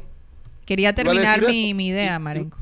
Iba a decir precisamente eso, que en los estadios de fútbol ha habido hasta muertos. sí. No lo estoy inventando. Ha, ha ocurrido que han matado gente dentro del estadio y en las afueras. Y alguien ha dicho alguna vez que, que- que- que hay que acabar con el fútbol. Que hay, que mejorar. Hay que No, mejorar. hay que mejorar. Exacto. Yo estoy de Pero acuerdo es que contigo. yo no Mario. creo que Pumarejo, el alcalde Pumarejo, Pumarejo haya dicho hay que acabar con la troja. No, no, no, Vamos pero, a pero lo, que, lo que yo, lo que él tiene que pensar, lógicamente no hay nada malo en eh, revisar los permisos de la troja. Pero ahora que él está en esta posición, algo que yo creo que él debe aprender y debe analizar de, de Alex, es que no solo cuenta lo que hace, la lógica de lo que dice, pero el impacto que puede tener en la gente. La ¿Cómo lo dices? ¿Cómo lo dice? ¿Y Sí, qué yo pienso dice? que es un Porque yo me palabras. imagino que, que Alex Charles también quizás hubiera chequeado los permisos de la troja, pero no lo hubiera dicho de esa manera A- aparte que no es justo, personalmente pienso que se esté comparando, ¿no? Es, Sí, un, sí. es un- un alcalde nuevo, No, igual viene por el mismo perfil. Exacto. eso Y yo- Eh, y te aseguro que Alex cometió los mismos errores al principio. Y yo pienso que hay que mirar las dos caras de la moneda, porque así como que hay, re- hay que revisar los permisos del establecimiento, también creo que hay que hacer un trabajo de cultura ciudadana, porque muchos Ay, eventos no, que pasan en Barranquilla terminan igual. Eso es algo que hemos estado hablando en, en- en muchos aspectos. A lo que decía Tony de los grupos es los antitrojas y los nacitrojas. Entonces ese es el grupo de los tuiteros. Eso existe. Pero Dios. otra ¿Cómo cosa que sí quiero destacar, yo quiero destacar es el tema del, del contexto en, en el momento que dijo las declaraciones el, el alcalde Pumarejo. Mm. Porque hay que mirar toda la declaración para poder claro. después definir Hay si que el- sacar cosas sin contexto. Exacto. Sí, Es Sí, como mucho- sí, pasa sí. mucho en el tema de la Biblia. Cogen un versículo, lo ponen en otro y entonces arman una doctrina. Bueno, en Twitter también, en Twitter también se saca demasiado la frase de alguien como en esa posición Pero- como Pumarejo. pero, pero, pero Mateo y compañeros, cuando, cuando o- eh, se muestran los videos de lo que pasó en los exteriores de la troja Sí. ayer, y entonces, no sé, seguramente debió ser algún periodista que le preguntó al, al- al alcalde nuevo, Pumarejo, y él dice, voy a revisar los permisos de la troja. Está tratando de decir, es probable que no haya más permisos. Es lo que, Eh, Yo es no lo pienso No, así. no, Se puede- así. Se pudiera Yo no- pensar, pero, pero a mí no se me pasa por Yo la no mente. creo cuando- que quizás eso es lo que él quiso decir, pero se puede tomar así. Y eso es lo que digo. Yo creo que la crítica es, es válida. Hay que pensar en cómo- porque- la impresión porque- que puede dar. Porque es que los permisos Sí. con el que se hizo el evento ayer los dio el distrito, los, Sí. los dio Secretaría de Gobierno, los dio bomberos, Sí. los dio la, la- la policía. Pero entonces, Marenco, ¿qué va a habrá que ver quién incumplió. Porque Claro. Falta de seguridad hubo. No, no, ¿Dónde- nadie- ¿Cuántos nadie policías supuestamente se asignaron para este evento? No, no, pero- no, ahí, ahí no, ahí no incumplió el distrito, ahí no incumplió la troja, ahí incumplió la gente que fue que, Sí. que se quedó afuera. Esa, esa fue la gente que, que, que, que, que hizo- eh, desdibujó lo que, lo, lo que fue el evento. claro. Pero eso no lo vamos a poder Eh, eh, evitar. eso, eso es... si no hay una eso es verdadera verdad, planificación, eso es verdad. perdona. Pero hay que preparar para eso. Marenco Y, y Mateo, que Sí. tú llegues y hagas algo. Que voy a ir al otro lado de la historia. Uno, yo no vivo allá, pero muy- eh, uno puede decir, yo decido entonces hacer un evento en la calle, me pongo aquí en los Estados Unidos y entonces yo le digo a la gente, si tú no tienes boleta no te puedes acercar. Entonces lo mandas a un kilómetro de distancia, lo mandas a la calle 76, lo mandas a la calle 20 de julio, lo mandas a la calle 46 y redondea todo eso. ¿Y qué, cuál es el comentario? Que resulta que la Troja se volvió ahora un sitio exclusivo para la gente que ta, ta, ta, y que porque el alcalde se sienta ahí, porque José Marenco se sienta ahí, eh, no puede entrar además gente. Entonces se arma como algo social Social. y es sí. algo complicado de manejar. Sí. eh, en verdad. conclusión, de eso es, es- es difícil, porque si, hay que- a- a- tú estás señalando a la gente que está yendo cerca. O la gente que está yendo cerca en una democracia, espérate un momentico, Marenco, déjame terminar la idea. Es, te estás acercando a un sitio y tú no tienes por tú puedes ir a donde tú quieras, que la, tú te portes mal ya es otra cosa. Entonces entras a revisar tú eh, si lo que están haciendo es eh, se puede hacer o no se puede hacer, porque tú no puedes prohibir a la gente que se acerque. Eso no se puede hacer. Tony, yo soy, yo soy amante de la salsa y me gusta el ambiente de la troja y voy con cierta frecuencia a la troja. Pero cuando llegué ayer y vi la cantidad de gente que había afuera, ni siquiera me acerqué. Yo dije, yo no voy, yo no puedo entrar ahí. No hay forma. Me devolví. Me devolví. Eso fue lo que debió hacer la gente también. Irse de ahí. Pero no todo el mundo tiene igual. sentido Sí, común eso- como tú. No, pero yo ahí me, puedo- me tengo que defender común. ahí. Yo, Ginari, yo me tengo que defender. Yenari estaba ahí afuera, Marenco. Cuidado. es que cuidado. se nos olvida, Pues, se nos o- olvida o que queda- Barranquilla, Marenco, y me di cuenta, está llena de turistas. Totalmente. Sí. Es impresionante. Entonces se nos olvida que hay gente que quiere estar allí. Y la única vez que lo pueden No, ver. y te digo, Entonces, nosotros fuimos, no pudimos justos estar, pagan por nos pecadores, un la rato verdad es eso. escuchando la música Sí. porque se escucha fuerte, Claro. Pero realmente también son las intenciones. Sí. Uno no va con la intención de De- dañar el espectáculo, de meterse a la fuerza ni nada de eso. Además, Encontré las declaraciones de, de- de Jaime Pumarejo y dice, vamos a revisar todos los permisos, pero también lo que hay que analizar son los protocolos y logística de cada uno Ah, de los bueno. eventos para que no se dejen de hacer eventos culturales. bueno. Es que eso, eso, afuera, cuenta. lo que yo digo, ahí faltaban garantías de que incluso si tú te querías quedar Mm. un rato escuchando la música, tuvieses eh, policía de apoyo. Claro. Toda la policía estaba concentrada en la 43. De hecho, el Sí. SMAT hizo presencia en cuestiones de minutos Sí, cuando se formó todo lo que pasó. Y también agregó que fortalecerán campañas de cultura ciudadana para que los barranquilleros resuelvan sus diferencias a través del diálogo. Qué bueno, Hombre. qué bueno, qué bueno. Ojalá. Me gusta eso.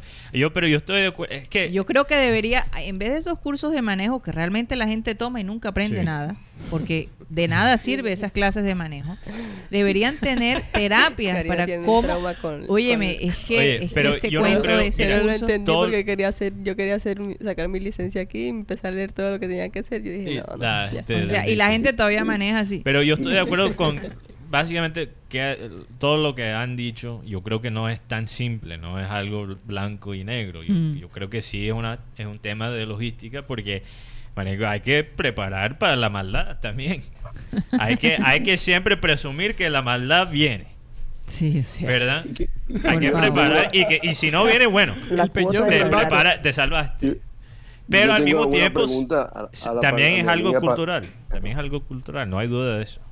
a mi amiga panelista que de, de- de Alemania que está visitando en el estudio. ¿Qué pasa si en Alemania eh, hacen un espectáculo Dios. público y tú no te portas bien, ¿qué te pasa? Yo quiero que tú lo digas. Sin, sa- tú estuviste en la troja ayer. ¿Qué pasa si eso pasa en Alemania ayer? No, eh, la fuerza pública inmediatamente te detiene, te, te Y llama la te atención, te, detiene y qué más te pasa. te multan, te pueden pagar cárcel. ¿verdad? De hecho, mira, y te pongo el ejemplo, en el estadio, en el estadio del Dortmund hay cárceles dentro del estadio. Ahí está. Así que el porrista que esté po- comportándose mal la seguridad lo lleva durante el partido a las cárceles. Porque yo hice el tour privado del estadio y, y me las mostraron como parte del tour. Mira, Y te nosotros voy a no decir, somos los los únicos que no- alemanes, los alemanes son pesados. Sí, eso es lo que iba a decir. Y toman Bastante. bastante No, cerveza. para iba. en Múnich Para ahí iba. Nosotros no somos los únicos que nos ponemos pas- Sí, se ponen pesados. pesadísimos Se los ponen pesados en todas partes del mundo. ¿eh? Totalmente. De hecho, en el estadio está prohibido tomar, pero el partido del Dortmund puede ser a las 6 de la tarde y ya tú ves a los alrededores del estadio de las 6 de la mañana La gente tomando. para ya entrar embriagados. Entonces, Pero- mira, nosotros no somos los únicos que nos ponemos pe- pesados. Pero no nos preparamos para eso. no hay verdaderas consecuencias. No hay consecuencias y no nos preparamos para esa maldad a. Pero La maldad, yo digo, no maldad Oye, lo que- indígena, pero maldad española es lo que Malicia. malicia, Malicia. perdón, malicia, Malicia. española. Perdón, disculpa al- a, nuestro oyente español. Pero Sí. Mira, yo he visto, yo he visto, yo he visto ahí mismo en la troja, cuando no es, no es eh, evento como el de ayer, Mm. sino que está funcionando el establecimiento, Claro. un sábado o un domingo. Yo he llegado, o ha llegado otra gente, y llega y no encuentra ninguna silla. ¿Qué hacen? Se van. Sí, pero es un día normal también, no Ahora, puedes comparar. yo quisiera saber el promedio de edad de esa gente que hizo No, los disturbios. Era es- gente muy joven, ¿verdad? Joven. Muy joven. Entonces, la gente de la generación de, Ma- de Marenco llega, ve eso y se va. Claro, Exacto. claro, Sí. es verdad. Por Porque eso ya digo- pasaron por todo ese proceso. Por eso digo también que Marenco tiene razón, que es algo cultural que tenemos que, que Sí, mejorar. hombre. Y es que eso fue ya lo incluso, hemos dicho. todo comenzó con una pelea entre dos, eh, dos jóvenes que comenzaron a tirarse ellos dos botellas y después la gente comenzó a ti- a tirar botellas y ni sabía ¿Y a quién, quién le a quién, a nadie. O sea, era una cuestión como... Como lo- esas películas de vaqueros que tú ves así. que llega uno, le pega y todos Sí, se se empiezan a dar Es una, es una cuestión de Algo que, así. De que Exacto. realmente son los jóvenes, lo- personas que reaccionan ante cualquier pa- Claro. persona que te tropiece o cualquier persona O que si te te miran mal. No, y ellos lo ven como diversión. Ese deporte Sí. extremo, Diversión. nacional o lo mismo que pasa en las local. barras, lo mismo que extrema. pasa en esas cosas. Pero eh, una manera de combatir eso es, eh, es en el colegio. Oye. Junior quedó En el afuera. colegio y en- y obviamente Mañana tocamos en la Junior. casa. Mañana tocamos Mañana Junior. tocamos Junior y selección con los Con, 23. con el tiempo que se merece. Con el tiempo que se merece. Ajá. Sí. Para que vean que se pueden hacer programas sin hablar del Junior. Ah, no, eso ya lo sabíamos. Eso ya lo sabíamos.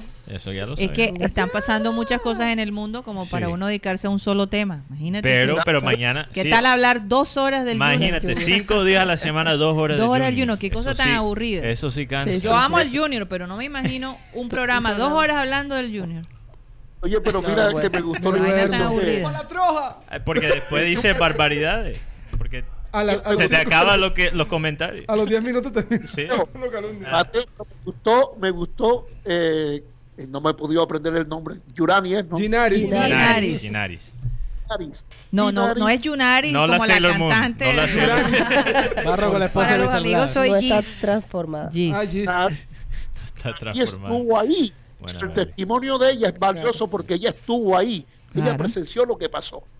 Y, y- y fíjate que empezó el disturbio con dos pelados que se tropezaron y empezaron a tirarse objetos entre ellos y eso se genera- generalizó. Bueno, es ¿Qué culpa tiene precisamente la- lo que hablábamos, Marenco. Mateo Pero y digo, yo. ¿qué culpa tiene la troja de eso? Pregunto, ¿qué culpa tiene la troja de No, eso? no, No, perdóname, pero tampoco la puedes eximir de, de- de- o sea, de, de- de todos modos el evento lo planificaron ellos. troja, Esto sí. ocurre por el evento que ellos planificaron. Sí. Esto se no son- puede evitar, ellos- esto se puede evitar. Ellos no son el factor principiante, pero hay que analizar. Sí, sí, sí, pero hay que- tampoco podemos principal. Principal. Ah, pero lo que Principal, quiero decir es- perdón, principal. Pero ellos planificaron hacer el evento para que se tiraran botellas a la gente. No, No. Marenco, No, pero eso es lo que llaman imprevistos. Es por eso que a veces nosotros los latinos perdemos en este tipo de cosas, porque tanto los americanos como los europeos siempre están pensando en el imprevisto. Ellos van al otro Esa es extremo. parte de la cultura. Aquí la gente hace lo mínimo. Sí. lo que se necesita hacer y es así en muchas cosas. Yo ¿me creo que los gringos van al otro extremo. Se preparan para, para, desastres que, que- nunca y es pasan. precisamente lo que decíamos y lo que dice Mateo. Viene un evento deportivo para acá. Sí. ¿Cuál es la logística? ¿Dónde- O sea, eh, eh, eh, tenemos que prepararnos para Sí. este tipo de eventos. Sí. Porque a la- a- al final de cuentas todos salimos perdiendo. Y es que no hay que prepararse el día del evento, hay que prepararse desde antes. Prevención y. Prevención, Prevención exacto. del Yo personalmente, le voy a recomendar, yo personalmente le voy a recomendar a Edwin Madera, el propietario de la Troja, que no, ha- no haga más esos eventos. Pero por supuesto, Marenco. Sí. Así es. que haga, sí, no necesita, no la Troja ya tiene una imagen a nivel internacional. Sí. ha querido, dar, ha querido darle en ciertas fechas un extra a la gente. Pero si hay gente que no se comporta bien. Claro. De acuerdo, estamos Y- 100% y de después ca- acuerdo. para que la gente también aprecie Sí, lo claro. que tenían.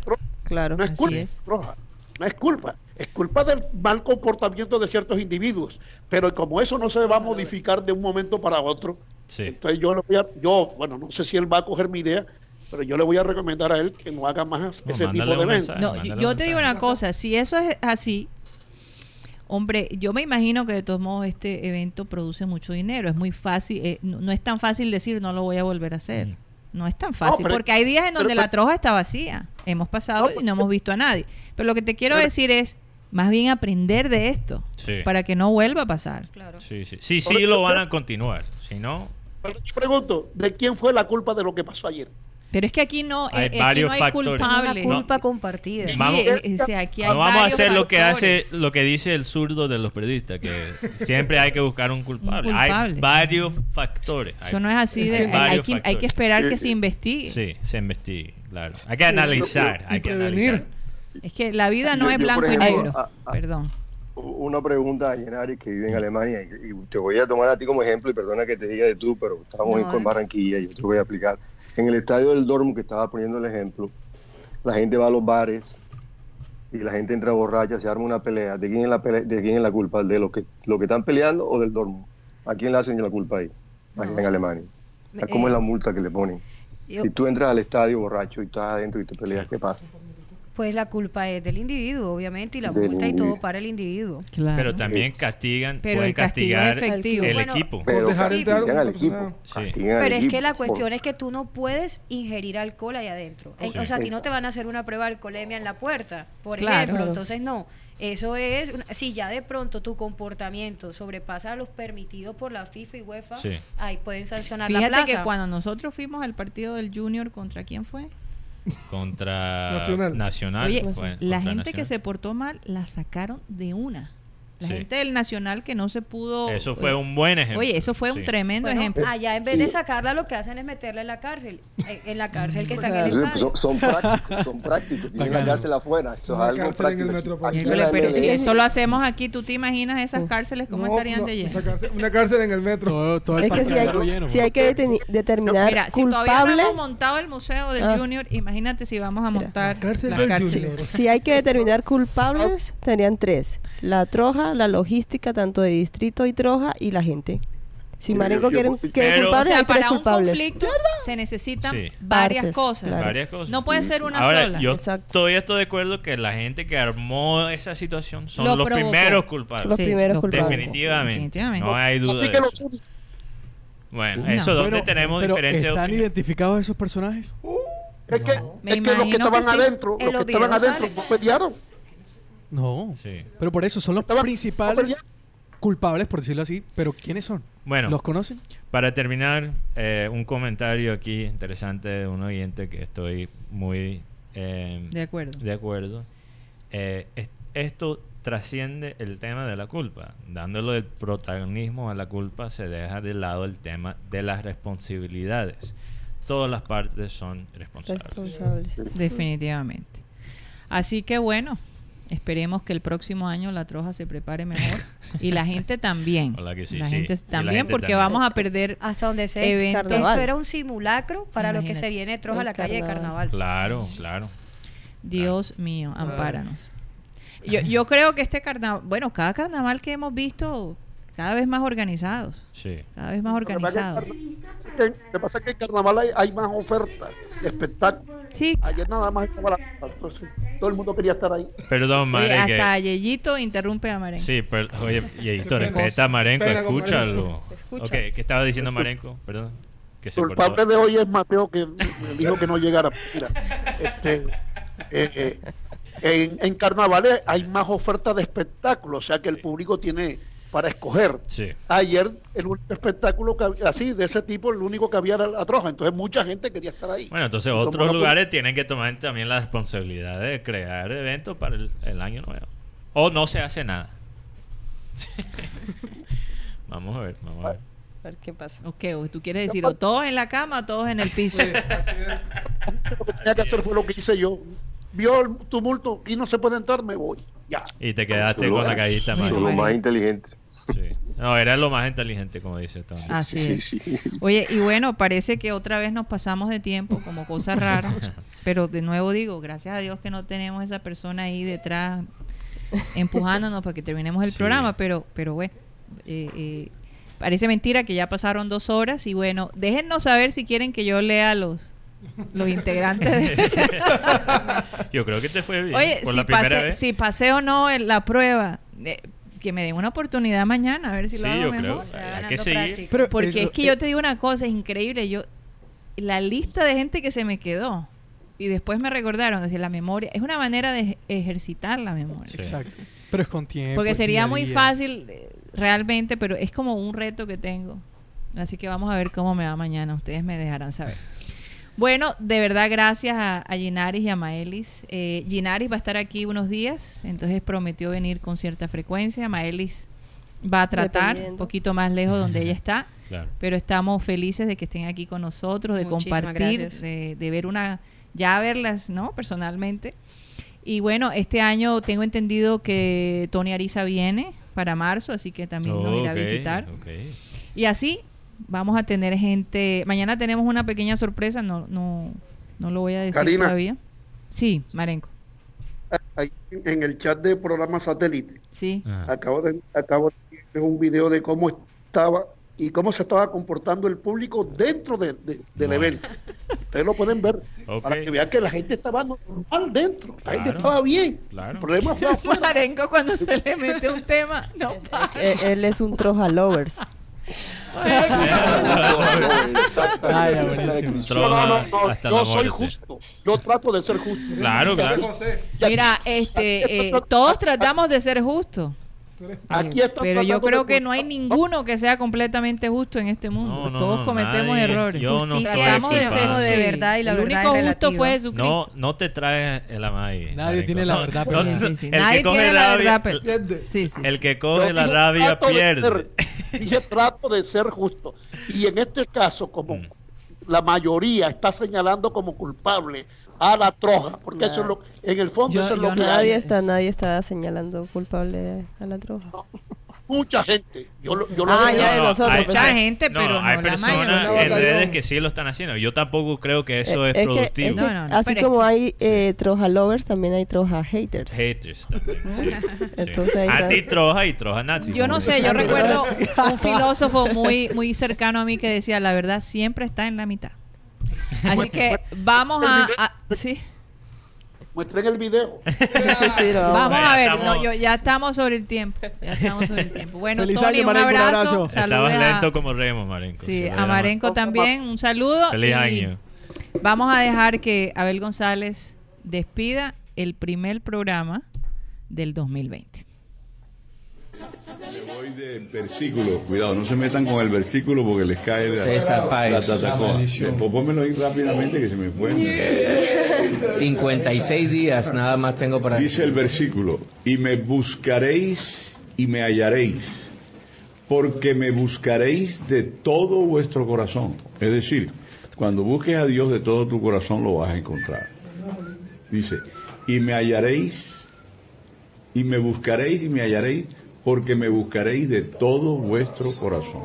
O sea que cuando tu, tu corazón se entregue a esa búsqueda, tú vas a encontrar la misericordia y vas a encontrar el apoyo de Dios, que es el apoyo más grande. Ay de aquel que no crea en Dios. Ay de aquel. Bueno, pero cada quien tiene su cada cual, no hay ninguna duda, no vamos a meternos en la vida privada, pero que doloroso sería que evidentemente este hacedor del universo, este todopoderoso, pudiera no tener cabida en tu corazón. Bueno, créanlo, pero se nos acabó el time. Hasta luego.